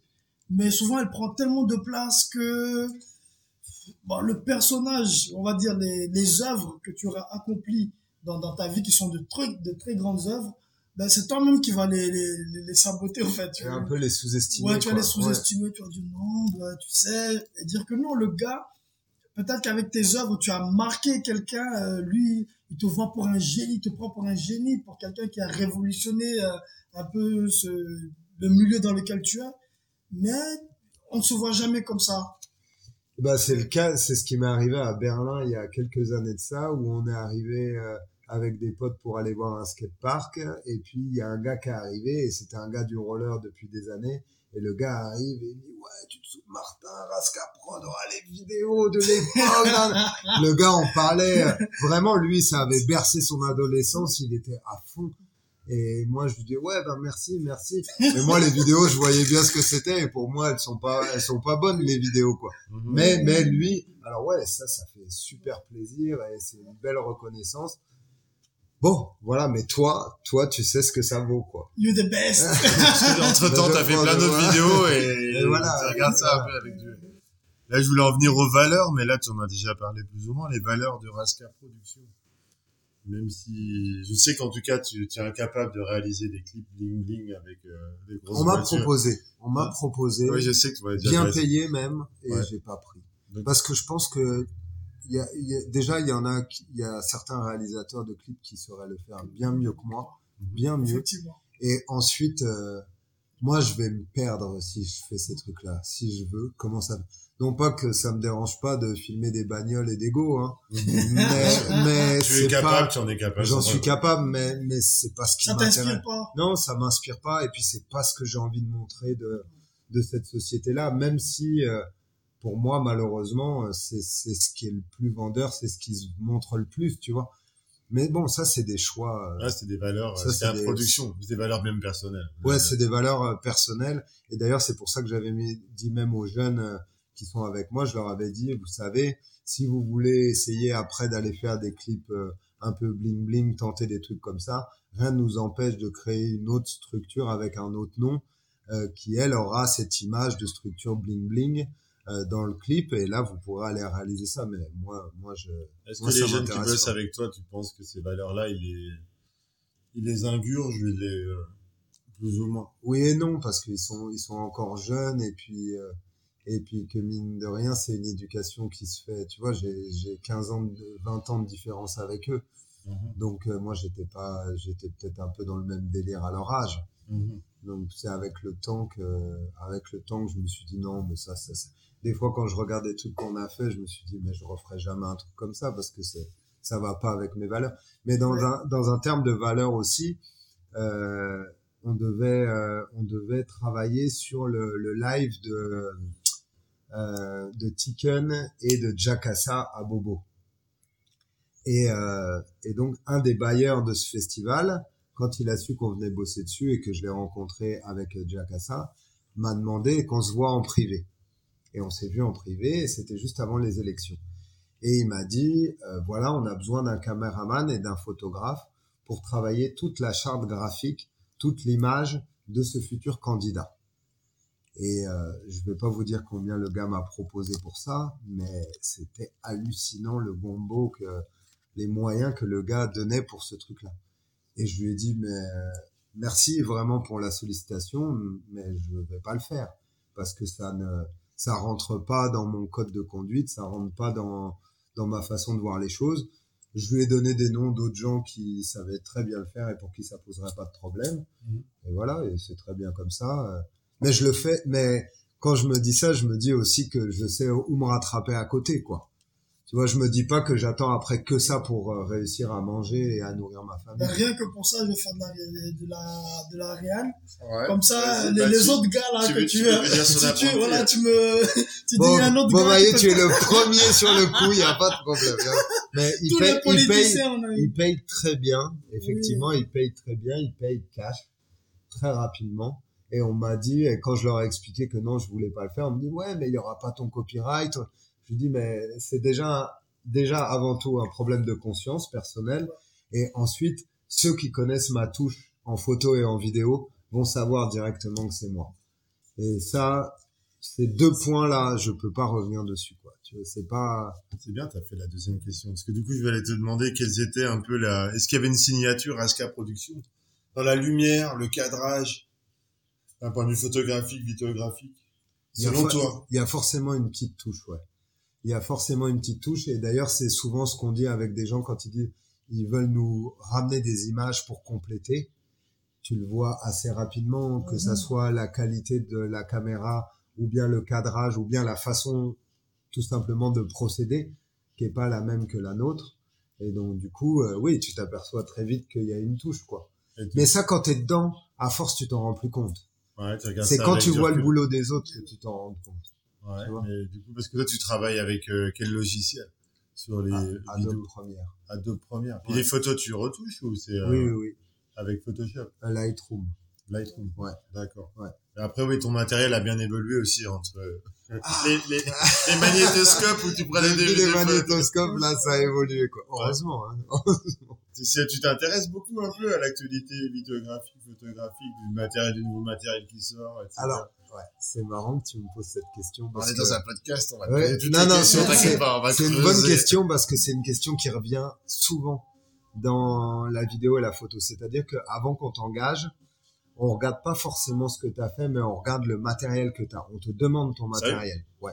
Direct. On te demande la liste de ton matériel. Non, Voilà. incroyable. Donc Ça, si tu tout mets en sachant- smartphone, euh, techno, euh, non, c'est mort. Si tu leur dis euh, caméra XM1, si le gars recherche bien, il va voir que c'est une caméra à cassette. Ah, donc t'es obligé d'avoir du bon matos. Donc, tu es obligé d'avoir du bon matos. Pas plus tard qu'hier, une réunion téléphonique avec euh, un réalisateur euh, allemand. Les questions, c'était quel est ton matériel? Tata, Avant même, et je lui ai demandé, voilà, mon matériel, c'est ça, mais est-ce que tu as regardé ce qu'on avait déjà fait? Et il me dit, non, non. Mais je lui dis, mais regarde ce qu'on a déjà fait. Et là, tu verras si c'est la qualité qui t'intéresse ou pas. Et si c'est la... Ma... Et dans ce cas-là aussi, tu vois, je lui dis aussi, montre-moi la façon que tu voudrais et on va essayer de s'adapter. C'est toute la différence entre un travail de création et un travail de commande. Mhm. Tu vois, la capacité à s'adapter à ce qu'on te demande ou pas. Mhm. Voilà. Et aussi pareil pour une commande de clip. Si la personne a un cahier des charges très serré, moi du coup je vais essayer de m'adapter au maximum. Même si si elle me dit ah là ta carte blanche, là je fais ma touche de A à Z comme je veux quoi. Mhm. Et faut pas que derrière elle vienne me dire ou ils viennent me dire ce cadrage là j'en veux pas. Ah souvent des mauvais plans, le truc. Ouais, euh, euh, T'as dit ta carte blanche. Ah, il est là souvent le problème. Parce que souvent, ils vont toujours mettre leur point de vue. il est là. Mais par rapport au matériel, il y a un truc qu'on disait toujours en rigolant quand on a commencé ce truc-là, c'est que nous, on n'est pas dans la course à l'armement. Ça veut dire que on n'est pas dans la course à avoir toujours le dernier truc. Déjà, et de une, parce qu'il n'y a pas réellement les moyens pour ça. Et de deux, parce que je trouve ça complètement bête, dans le sens où tu as des mecs qui n'ont pas les dernières caméras ou pas les derniers appareils photo, et ils font du travail, faut pas voir, quoi. Et t'as des mecs qui ont le truc dernier cri et qui savent pas s'en servir. Mhm. Ouais. Voilà pour le matériel. Mhm. Euh, Qu'est-ce que tu voudrais que la jeunesse ou que la, que la jeunesse retienne de Rasta Prod dans les années à venir Je voudrais que la jeunesse retienne que tu peux te faire, euh, pas tout seul parce qu'il faut quand même avoir euh, euh, des gens qui te soutiennent autour et qui croient en toi et ça c'est quand même important. Moi ça a été le cas quand même avec ma famille, mais euh, dans le sens où euh, de croire à ce que tu veux, à ce que tu fais et euh, et de pas lessiner sur les moyens pour le faire, de d'aller de l'avant toujours. Moi, ce que je voudrais qu'ils retiennent, c'est que Raska Prod, c'est une petite boîte, sans prétention aucune, mais qui fait de son mieux. C'est ça que je voudrais qu'ils retiennent. Et qu'a une part, je veux pas, ça peut faire prétentieux de le dire, mais qu'a une part d'intégrité dans sa manière de, de, travailler. C'est ça que je voudrais qu'on retienne. Je voudrais pas qu'on retienne mon nom, je voudrais pas qu'on retienne, mais je voudrais qu'on retienne que Raska Prod, avait cette fa a cette façon ou avait cette façon de travailler avec cette éthique là quoi voilà c'est ça que j'aimerais bien qu'on retienne Et c'est quoi, c'est quoi où, où tu prends le plus de kiff C'est faire des photos, faire des reportages vidéo, faire des clips, c'est là où tu prends plus ton pied. C'est une question que je me pose. Euh, En tant que- en tant Martin crois- en, en tant que Martin Ascaprod je crois qu'en fait euh, à part vraiment les commandes euh, institutionnelles euh, euh, type euh, type grosse structure là euh, je pense que je m'éclate dans tout Ouais. ce que je fais Donc oui, Martin, donc t'es, comme on l'a dit auparavant, t'es réalisateur, caméraman, euh, photographe, vidéographe, euh, producteur. Monteur Alors producteur non. producteur non parce que producteur alors ça, ça dépend comment on définit producteur mais producteur sur des projets euh, si c'est producteur parce que j'amène les moyens techniques et l'énergie et que je demande pas euh, que ça soit payé alors là oui je suis producteur mais si producteur c'est euh, amener euh, amener de l'argent sur la table pour gérer un projet de A à Z, ça clairement je l'ai jamais fait. Mhm. Et là dans le cas, tu prenais l'exemple du projet de Baba Commandant et son afrobeat mandingue déjanté, Un musicien de la capitale qu'on un adore, afro-punk de la capitale. qu'on adore. Euh, ce que je dirais de Baba Commandant, ce qui, ce qui s'est passé, c'est que moi je me retrouve à, à coordonner entre euh, les musiciens sur place, euh, Baba Commandant chanteur, euh, Camille Louvel qui était ici avant et qui gérait euh, justement cette place de coordinateur manager, euh, mais qui est maintenant à Paris. Donc je suis entre les musiciens, Baba le chanteur, Camille et Camille qui lui relaie au label. Ouais. Voilà. Et, et à côté de ça, ce que j'essaye de gérer, c'est de trouver des dates, Mhm. que j'essaye de mettre en place les répétitions pour que ça bosse, pour que le set évolue, pour que les gars travaillent de façon à que plus tard, ça puisse tourner. Donc c'est pas vraiment une place de producteur. Et dans un autre cas, euh, pour Aïda Dao, ce qu'on a fait il y a deux ans par exemple, c'est-à-dire que je mets à dispo le local Mhm. avec l'électricité. Euh, on fait venir un partenaire comme Gauthier qui arrive avec son savoir-faire et euh, Tonton JP avec son matériel. Et là, on peut dire que on est un peu trois producteurs, Mhm. mais pas dans le sens où on met des moyens sur la table Mhm. et on va dire ouais, euh, moi je te gère ton Ce album. poulain, on va, on va te vendre de ouf. Ouais, voilà. Moi, ça, je le fais pas. Et puis, je suis pas sûr que je saurais le faire même. Et puis que j'en aurai le temps. C'est pas ce qui te fait vibrer aujourd'hui, quoi. Aussi, Non. clairement. Toi, tu préfères te concentrer dans la, la vidéo, les, les- Ouais, les, ouais, ouais, clips ouais. et la, la, la, la photo. Et les... Et puis, les tout, tout reportages. le boulot autour euh, des artistes euh, musiciens, euh, c'est un boulot qui est long, qui prend du temps, qui est, qui est ingrat, et puis, euh, et puis qui paye pas bien aussi, quoi. Mhm. Tu vois, et que quand même, on en a besoin. Je suis en train d'endormir Beaumaillet. Mais du coup, je me demandais, le, le- le gars, là, ça va, là? Ouais, la- la- la pas fait gaffe. la Ah Ah non, c'est bien l'appel à la prière. Moi, je suis content qu'on ait un petit appel à la Mais- prière. Du coup, euh, tu couperas, c'est pas grave. Mais du coup, ouais, par rapport à ta pratique, parce que tu fais de la vidéo, donc de l'image animée, et de la photo, mais euh, comment tu lis les deux? Parce que c'est quand même, même si ça se ressemble, comment tu arrives à jouer sur ces deux tableaux Est-ce que ça se nourrit l'un et l'autre, ces deux pratiques? Ouais, déjà, ils sont, euh, ils sont, ils sont complémentaires. Ils sont complémentaires. Ils sont clairement Ouais, mais c'est pas tous les, c'est pas tous les photos, les vidéographes, pardon, les réalisateurs qui font de la, de la photo à côté. Non, mais je suis plus un caméraman, euh, monteur, euh, vidéaste que un photographe. Euh, la, la photo, j'en ai fait en parallèle de quand j'apprenais la vidéo avec les pellicules et tout. Mhm. Et en fait, c'est euh, avec le temps, euh, la photo m'a intéressé, donc je m'y suis intéressé techniquement sur les, les, les prises de vue et tout ça.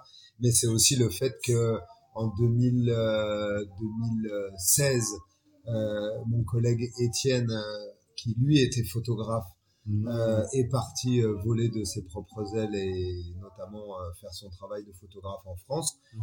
et qu'à un moment à un moment tu te dis ouais il va quand même bien falloir que je m'y mette parce que parce que c'est un très bon complément d'un sujet vidéo Mhm. euh, et puis que ce qui est marrant, c'est que on a toujours essayé de vendre des prestations photos et on n'y arrivait jamais. Et donc du coup, on, on était tout le temps, quand Étienne était là, on était tout le temps en train de dire ouais, on vous fait la prestation vidéo et on vous offre les photos à côté. Mhm. Et c'est à partir du moment où Étienne est parti que j'ai eu des commandes photos. Incroyable. Et que là, je me suis, j'ai commencé à me dire putain, mais est-ce que je vais être capable de gérer ces commandes photos quoi? Mhm. est-ce que je vais en être Et alors là, bon petit coup de pression. Et puis j'y suis allé, les premiers trucs, et j'ai mitraillé dans tous les sens. euh, Tu vois, parce que quand au début tu sais pas, tu fais de la quantité et non de la qualité. Quoi. Ah, tu bombardes, Voilà, et tu qui- bombardes, tu bombardes. Et puis après, tu sur euh, sur euh, 100 photos, euh, bah t'en gardes 9 quoi. Mhm. Tu vois? Mais avec le temps, tu progresses, t'apprends, machin. Et là, ça y est, là, l'œil photographique, il est un peu plus installé. Mais euh, je vais prendre l'exemple de Sophie Garcia, qui est une vraie photographe Ouais, euh, basée au. Burkina, au Burkina, qui elle est une vraie photographe. Et si jamais il y a des contrats où il y a du vrai travail de photo, avec des vrais moyens, alors là, mon grand plaisir, c'est de faire intervenir un vrai photographe. Quoi. Donc c'est pas simple en fait, c'est pas parce que t'es bon caméraman que tu peux arriver à faire des belles photos. Non. Le passage des deux est quand même assez difficile. Ah ouais, ouais, ouais. Ça demande vraiment oui, une... C'est une- pas le même métier. hein.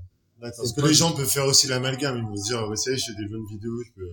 Mais pour moi, pour moi, la, la photo, la bonne photo, c'est dur à avoir, mais, mais par contre, tu vois, en vidéo, des fois, si tu veux avoir ta matière, il faut durer beaucoup plus longtemps.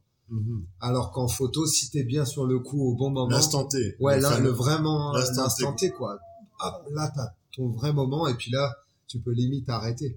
En Mhm. vidéo, euh, bon, déjà, pour faire une vidéo, pour faire un clip ou bien pour faire un reportage, il faut énormément d'images Mhm. énormément. Et les, et les reportages photos, tu regardes que, hormis des expos, bon, quand c'est pour des articles de presse ou des choses comme ça, ou des sites internet, il y en a jamais énormément des photos. Mhm. Tu vois, Bien sûr. ça sert à rien d'en avoir une quantité. Et euh, du coup, attends, parce que du coup, ta, ta, ta, ta, Non, ta, je mais- peux- je vas-y. peux en, en placer une. J'en je ai toujours. Excuse-moi, je t'ai coupé, je t'ai coupé. J'en ai toujours euh, dans le calepin. Alors, On va Moi, voulais- creuser. On va creuser jusqu'au Voilà. bout, quoi. moi, je voulais savoir comment est-ce qu'avait évolué ton travail avant et après le Covid. Ah, ça c'est quelle question. Il met là. des masques pour travailler. il met des masques, il met des masques. Bon, Maya, il faut nous dire si l'OMS t'a donné l'argent. Il faut nous dire si Non, l'OMS t'a donné Non, là, l'argent. c'est entre nous. Là, c'est entre nous. Et, et voilà. Si tu veux, je peux, pendant que tu es en train de, de, de réfléchir à la, à la, à la question Mm. et à la réponse, et que je suis en train de parler en ne disant rien, bien sûr, juste pour te donner le temps de trouver une réponse. Et quand tu l'auras, tu me dis, tu l'as? Je peux l'avoir. Excellent. Euh, le Covid. Euh, alors, Covid, euh, déjà, quand on suivait ça sur RFI, il nous annonçait une vague mortelle ici. Yes. Donc, ce qui est bien, c'est que quand tu as un petit peu de recul sur les médias, c'est que tu te dis, avant de les croire, je vais attendre de voir un peu. Ça, c'est un. De deux, la capacité artistique à de se relever de ce genre de choses. Et donc, qu'est-ce qui s'est passé? Tout a été bloqué, il n'y a plus de boulot sur tout ce qui paye un peu. Mais il y a des choses artistiques qui se créent sur lesquelles il n'y a pas besoin de moyens. Et donc, on se retrouve, on discute avec Patrick Cabré et on se dit, ah là là, on ferait pas des vidéos d'acoustique d'artistes. Comme plus personne n'a rien à faire, comme il n'y a plus de date de concert, comme il n'y a plus quoi que ce soit, est-ce que ça serait pas le moment de proposer à des gens des petits acoustiques, vidéos, filmés, comme ça, voir ce que ça donne. Donc, on est parti sur ça. À côté, Marteau, qui était chaud pour aller faire des peintures, et on est parti. En fait, ce qui est marrant, c'est que toute cette phase Covid a amené à revenir encore plus dans la phase artistique, puisque la phase artistique est une phase où il n'y a pas forcément de, de besoin de moyens pour commencer. Il y a déjà la volonté et puis le fait de vouloir être tous ensemble, d'avoir un côté de délirer tous ensemble, et du coup on va on va produire quelque chose. Et ce qui est marrant, c'est qu'en fait, quand tu pars sur tous ces projets où tu vas avec la foi, avec l'envie, mais pas avec les moyens, finalement, ça finit par t'amener des projets qui ont des moyens. Je m'explique. Sur les tournages d'acoustique, on a fait les tournages d'acoustique, les gens sont venus, ils étaient contents, les artistes, ils ont joué, on a fait les vidéos. Et bien sur ça, j'ai eu, à la suite de ça, un contrat avec une des artistes qui est basée à Paris, qui s'appelle Candy Guira, pour faire un de ses clips, qui est un clip qui passe sur les chaînes de télé et qui est un truc international, et son EPK, donc Electronic Press Kit, de présentation d'album. Un beau gombo payé par son label, alors qu'à la base, on est parti sur un projet où il n'y avait rien du tout. Ensuite, avec Marteau, on est parti sur des projets, les gens ont vu ce qui, se faisait et tout, et ça pareil, ça fait boule de neige. Mais au moins, si, si je vois le côté Covid, je dirais que il m'a bloqué en rien, il a même été plutôt bénéfique. Par contre, d'un point de vue vraiment reportage, j'ai eu des gros moments de solitude. Quand tu es en campagne et qu'on t'emmène vers une famille qui est déplacée, qui a fui donc sa zone, qui a quasiment plus rien à bouffer, et on te demande de filmer une sensibilisation contre le Covid. Oh. Et là, tu leur demandes si c'est une blague. Et on te dit que non, parce que cette telle ONG a eu du budget pour la lutte contre le Covid, donc on doit montrer ça. Et à ce moment-là, là, tu sais pertinemment que c'est du vent, ce qu'ils sont en train de faire et ce que toi tu es en train de filmer. Et là, sur ce moment-là, là, ça pose un gros problème d'éthique. Voilà. Parce que, parce que on te parle de quelque chose qui n'est pas du tout adapté et qui est le dernier de nos soucis ici, quoi. Vraiment, comme a dit un tonton au Niger, vraiment, les Blancs, ils sont en train d'apprendre ce que c'est que de mourir, quoi. Tu vois, avec l'histoire de Covid. Parce que, parce que dans ça, c'est vrai, quoi. Ici, on a tellement d'autres problèmes que ça, limite, c'est le dernier de nos soucis. Et quand on veut nous faire croire qu'il faut absolument s'y intéresser parce que des gens ont bouffé dedans, eh ben, il y a un problème dans ça. Voilà, le, pro- le Covid, sur ça, ça me pose un gros problème, sur ce point de vue éthique. Mais sinon, sur tout le côté artistique, sur tout le côté dont ça a freiné le côté pécunier, mais dont ça a ça a donné le, le, le boost au côté artistique. Alors là, pour ça, merci Covid, quoi. En fait, moi, je dis que après le Covid, moi, j'ai eu la dalle. J'ai eu la dalle. C'est genre tout projet qui avait attrait au DJing, euh, euh, à la musique, euh, au chant, et, etc. Moi, j'étais partant, payant, payé ou pas payé. Il fallait que je fasse quelque chose. Il fallait que je fasse des trucs. Et mais tu vois ça c'est la capi ça c'est la capacité de l'artiste à, à à à quelque part rebondir sur la situation. Mais tu vois que, pardon, mais Monsieur Tout le Monde l'a, l'a subi ce truc-là, quoi. ouais, ouais. Et, et nous, au lieu de le subir, on en a, on On en a, transcendé. on, on l'a transcendé, force. on, On a fait en- une force, ouais, on en a fait une force, quoi. Et, et ça, je le vois quand je vais en Europe. Hein. Les gens là sont ont été abattus par ce truc-là, quoi. Et nous, euh, pour moi, ça nous a, on en est ressorti que plus fort. Moi, je quoi. pense que ça fait du bien à l'Afrique dans le sens où beaucoup de- d'Africains se sont dit, bon, on est, on est là maintenant, on peut plus voyager en Europe, parce que du coup, là, beaucoup de musiciens veulent aller en France pour faire des concerts. Faisons des trucs dans notre pays, On quoi. veut plus aller. C'est cool, quoi. Putain, ouais. Enfin, Gardez quoi. vos visas. Putain, et enfin, ça, c'est et bien, ça, ça. c'est super important. Ça, c'est bien, quoi. Il y a plein, plein d'artistes euh, burkinabés, pour ne citer que le Burkina, qui sont rentrés à ce moment-là au Burkina et qui sont restés six mois, un an, alors que ça fait des années qu'ils sont en Europe. Ils avaient des tournées, 34 tournées ouais. qui ont été Et annulées. là, ils sont revenus et du coup, ils sont restés là, ils ont pris le temps, ils ont créé. Ouais, c'est on avait le temps. Et le temps, vous n'êtes pas sans savoir, les amis, que c'est la plus grande des richesses, quoi. À partir sûr. du moment où tu as le temps, bon, tu- comme euh, ce titre de docu sur Smokey qui avait, le- on a le temps pour nous. Quand tu as le temps pour toi, mais Tu peux faire des temps et merveilles. énergie. Tu peux faire des merveilles. La santé, des le temps ouais, et grave, l'énergie. Et puis, quel, euh, enfin, vraiment, pour une fois, qu'est-ce que je suis content que le continent, il ait été épargné, quoi. Tu vois? Ouais. Euh, surtout quand t'as des gros médias qui te prédisent une, hécatombe totale, dont l'OMS, tu qui vois, te, qui te prédisent une, une hécatombe totale, et que pour une fois, ça n'arrive pas. Ah, mais là, tu te dis, mais, alors là, mais Dieu merci, quoi, vraiment. Euh, voilà, maintenant là, et, et, et vous avez remarqué qu'à ce moment-là, tout le monde s'est tourné vers le continent africain et a dit, mais attends, mais il y a quoi? Pourquoi Ouais. ils meurent pas eux? Pourquoi c'est pas l'hécatombe qu'on avait prévu Ouais, ouais. Et là, tu leur dis, ben, allez un peu vous faire foutre quand même, quoi. On, on meurt Parce déjà que- depuis des On a déjà suffisamment de Ben, problèmes. ouais, ouais, on a, moi, je leur dis, mais regardez, pillage des richesses, euh, guerre civile, euh, néocolonialisme, tatati, tatata, euh, t'en finis pas des deux mains pour le dire. Et puis, et puis là, on voudrait dire, ah, mais putain, mais pourquoi vous crevez pas du Covid, vous? Ah, les gars, pardon, quoi. Pour une fois, pardon. quoi. Après, ça a fait un peu du mal quand même sur les voyages. Toi, tu voyages quand même beaucoup. Ouais, alors c'est plus compliqué. Et ça, ça quand même, ça, ça a gêné un peu tes. Oui, oui, c'est beaucoup ça a gêné à moi-même, à toi-même.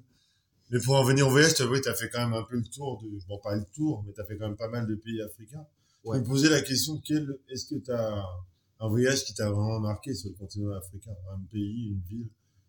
Euh, le Tchad m'a énormément marqué parce que le Tchad, on était euh, dans une toute petite ville euh, vraiment basée au milieu du désert blanc. Le désert, les, les- le, le sable, il est blanc blanc, les, les murs en banco sont blancs aussi, tout est blanc. Et on était au milieu de, de, de ce Sahel avec ce sable blanc. Et euh, tous les soirs, on devait rentrer à la base euh, euh, des Nations Unies qui était une base donc avec euh, des murs euh, qui font 10 mètres avec des barbelés et tout et on nous disait à telle heure faut être rentré. Et euh, le matin à telle heure tu peux sortir. Et nous euh, bien évidemment on rentrait jamais à l'heure euh, le soir.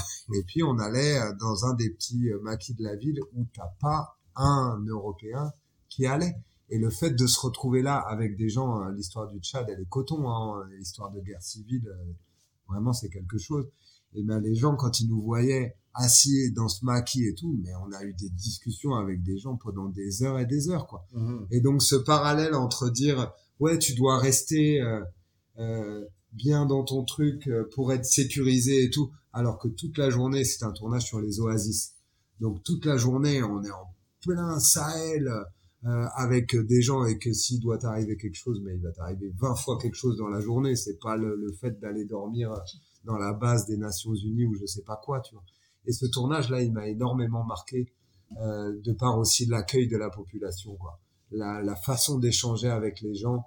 Euh, tu vois ce truc, euh, le Tchad a, a ce côté-là, un peu comme le Niger, où les gens, ils vont pas te sourire parce que tu as envie que tu leur sourisses. Quoi. Ils restent eux-mêmes, t'échanges avec eux, et puis si à la fin il y a un sourire, c'est que la discussion a été bonne. Mais le gars va pas te flatter en ayant, en ayant peut-être une idée derrière la tête ou quoi. Il t'observe seulement, quoi. Il t'observe, il regarde euh, vraiment les codes, si tu respectes aussi leurs codes. Et donc, euh, ouais, ouais, ce, ce tournage, il était magnifique, quoi. C'était où? C'était euh, au Tchad. Pas de la ville. Euh. C'est un village ou c'était c'est quoi? un, c'est un village. C'est plus un village. Ouais, et je me souviens plus du nom. Donc c'est vraiment le pays qui t'a le plus marqué là sur le continent. Quoi. Dans tes Non, voyages, quoi. non, bon, euh, tous les pays m'ont marqué.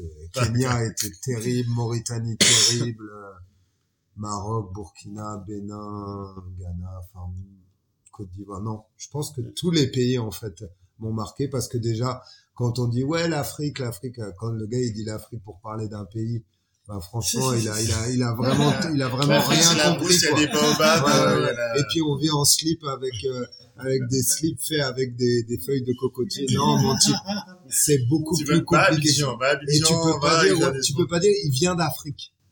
Tu peux dire, il vient du il parle, Congo, il parle vient de. africain. Il parle africain. Ah, le pire c'est, le pire c'est, il parle africain ou alors la danse africaine. Ou alors il vient d'Afrique. Il fait de parce la que- musique, il fait de la musique que- africaine. Regarde, même, même au Burkina, même au Congo, je pense, même partout dans ce pays, au Burkina, tu fais 200 kilomètres déjà, il y a des gens qui parlent plus les mêmes langues. Tu passes au Niger, qui est le pays frontalier, c'est plus les mêmes codes. Ouais. Voilà, donc ça n'a rien à voir avec euh, quand tu dis l'Afrique, quoi. C'est beaucoup plus compliqué que ça. quoi. Est-ce que tu sens, ressens dans Raska Prod, il y a ce, ce côté-là aussi de euh, valoriser l'Afrique, mettre un peu le continent sur, euh, montrer un peu le continent différemment que ce qu'on voit dans les médias avec euh, les coups d'État, les les guerres, la famine, etc. Est-ce que toi aussi t'as as ce truc-là où qui te Ouais, je veux pas, je veux pas montrer une Afrique euh, misérabiliste, ça c'est sûr et certain. Mais je veux montrer une Afrique réelle. Et, et pour moi, cette Afrique réelle, c'est une Afrique battante, c'est une Afrique qui va de l'avant, c'est une Afrique qui a cette capacité à se renouveler, c'est une Afrique qui est capable de ne pas accepter tout ce qui vient du capitalisme, là où pour l'Europe c'est déjà complètement bouffé. C'est c'est cette Afrique là qui m'intéresse. C'est c'est cette Afrique panafricaine. Et malheureusement c'est plus cette Afrique panafricaine à la sauce des indépendances ou des 10 ans 15 ans après les indépendances que cette que certains côtés de cette Afrique actuelle. Mhm. parce que parce que ici aussi on le subit le le flot du capitalisme quoi il est hyper présent Vas-y, et ça tourne toujours Vas-y, vas-y, continue. Ouais. Attends. non non vas-y vas-y vas-y Et donc du coup, euh, pour euh, bah, pour en venir à Raska Production, quels sont tes futurs projets, tes futurs voyages, tes futurs euh, plans Waouh dans l'avenir, The Euh, future. the future. un, un premier un premier projet à finir et si je le finis pas j'aurais honte c'est le projet mais c'est pas parce qu'il est en face de moi. Mais c'est le projet sur El Marteau Ah, c'est- c'était pas pour ça que non non non je sais je sais mais moi je te le dis et clairement et tu sais très bien que je peux te le dire euh, Ouais, même sans le son même sans l'enregistrement. Mais euh, non alors ce premier projet euh, sur euh, Marteau sur toi ça me ferait très plaisir de le finir assez vite. Et aussi parce que j'aime pas laisser des choses échouer ça m'intéresse pas. Euh, j'ai un tournage avec le Goethe Institut du Sénégal sur euh, tout ce qui est maison éco-responsable, éco-durable, euh, voilà, sur, sur la fabrication éco-responsable. Donc ça, c'est, c'est un beau sujet qui m'emmène euh, entre autres à Bamako, mais aussi en campagne burkinabé. Au Euh, village, comme dirait. au Maï. village, comme dirait Beaumaillé. J'ai euh, un clip euh, à bosser là sur euh, avec Awasi Sao et euh, et un autre featuring euh, sur les femmes déplacées qui est intéressant. J'ai euh, tout le travail de communication sur Baba Commandant. On continue En de bosser sur- en tant que coproducteur. J'ai euh, tout le travail sur Aïda Dao aussi au niveau euh, euh, euh, création de l'image, toutes ces choses-là. Oui. Et puis, euh, il y a un projet de voyage de capitale aussi. Ah, euh, qui, aïe. euh, qui pourrait se faire, mais on va trop en parler maintenant.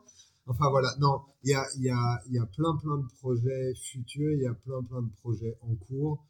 Et, et je pense que quand tu, euh, quand de toute façon, à la base, tu es ton propre moteur, tu crois en ce que tu fais, tu personne au-dessus de toi pour te dire, te donner le leitmotiv, et ben tu es toujours en train de- d'échanger sur des projets, en train d'en finaliser, en train d'en avoir des futurs. Euh, dès qu'ils gagnent rien du tout, comme dès qu'ils gagnent un peu, comme dès qu'ils gagnent beaucoup.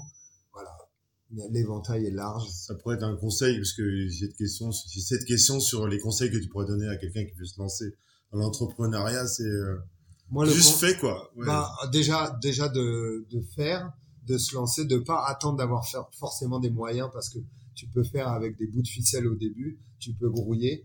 Il faut avoir l'énergie. Nous, au début de Rasca Prod, on était quatre. Il y en a un, il bossait déjà à côté, mais on était à- au final trois dans le bureau. Il y en a deux qui partaient au champ euh, pendant deux semaines en Suisse faire de l'argent. L'autre tenait le bureau et parce qu'on n'avait rien pour payer les caméras et tout. Quand on revenait, hop, on mettait l'argent dans la caisse de Rascaprod, le reste on se donnait un petit peu partagé à trois avec celui qui avait géré l'intendance du bureau. Et on a fait ça pendant trois quatre ans pour pouvoir se payer du matériel. La nuit, je faisais des chantiers peinture à aller poncer et tout machin, et le lendemain on prenait la permanence pour assurer. Et moi je leur dirais à, à tous ces entrepreneurs de pas hésiter à faire pour avoir des exemples à proposer. Et petit à petit, plus ils auront d'exemples à proposer, plus on va leur faire confiance. Et là, ils vont réussir à gagner leur vie. Et je pense aussi qu'en tant qu'entrepreneur, il faut pas s'arrêter sur le fait de gagner sa vie. Il faut, il faut aussi se dire, quand tu rentres un beau contrat, si tu es capable dans ce beau contrat-là de gagner, alors mets un peu de côté pour des projets que toi-même tu veux engranger, que toi-même tu veux financer. Il Mhm, faut jamais oublier d'où on vient, quoi. mhm. Et donc, du coup, d'être capable de dire, OK, mon gars, t'as pas d'argent pour ce clip, ou là, t'as pas de moyens pour ça, OK, on va le faire à moindre coût, ou on va le faire pour zéro. Parce que à côté, là, on a réussi à choper un beau contrat qui nous permet de pouvoir aller sur ce truc-là. Ok, d'accord. C'est, c'est bien résumé. Si tu étais un super-héros, La question de fin Voilà. de, de, de Monsieur Boumaillé. Vas-y. si tu étais un super-héros comme euh, nous, et vu que tu l'es déjà, euh, qui serais-tu? C'est une bonne question. Hulk Hulk Ouais. Ah, la brute Ouais, Hulk, la brute, parce que Hulk, Hulk, tu le vois comme ça, vénère, brut et tout, il est musclé et tout, machin, il est énervé. Mais que à l'intérieur, là, ça doit être quand même un bon type, quoi. Et puis bon, il est vert. euh, Il est bio, quoi. Il est bio, quoi. C'est un mec bio, Hulk. C'est un mec bio. en, en bonbon, en bonbon, il est consommable. C'est la verdure, c'est la nature, c'est la nature. Bah écoutez, nous arrivons à la fin du, de- du podcast d'African Super Héros. J'ai envie de dire un énorme merci à Martin qui a Merci. pris le temps. Merci Martin. Merci à vous, merci à vous. Malgré le fait que je ne suis pas noir, ni que je n'ai pas encore ma nationalité nigérienne, ça va venir, ça va venir. C'est quand même un African Super Héros à nos yeux, t'inquiète pas. Donc euh, bah, merci aussi à vous qui écoutez notre euh, podcast assidûment. Et du coup, bah là, nous, malheureusement, on va devoir euh, partir, prendre la route, comme on dit ici. On ne vit pas sans se dire adieu. Continue maintenant. Donc bon, on a appris, en tout cas, c'était passionnant. Euh, Nous concernant, on a appris plein de nouvelles choses. J'espère que vous aussi. Euh, moi, pour ma part, euh, moi, je connaissais déjà Martin, donc voilà, je suis déjà fan. Moi, j'en ai appris, j'en ai appris des choses. Je, on se connaissait comme ça. On a eu à collaborer aussi euh, souvent. Mais je connaissais pas le fond du fond, la base de la base. Voilà. Donc euh, là, j'ai appris des choses et ça m'a vraiment fait plaisir. Ah, il- déjà, il va pas, il va pas s'arrêter de me parler après le podcast. Donc bye bye les amis, c'était African Super Héros, le podcast qui donne la parole aux African Super Héros. Donc je vous rappelle que vous pouvez nous suivre sur notre Instagram African Super Héros, African comme African. Les super-héros comme super-héros. Donc merci à vous encore les auditeurs et du coup on va on va prendre la route. À bientôt et on est ensemble. Des bisous. African Super Héros, le podcast qui donne la parole aux African Super Héros.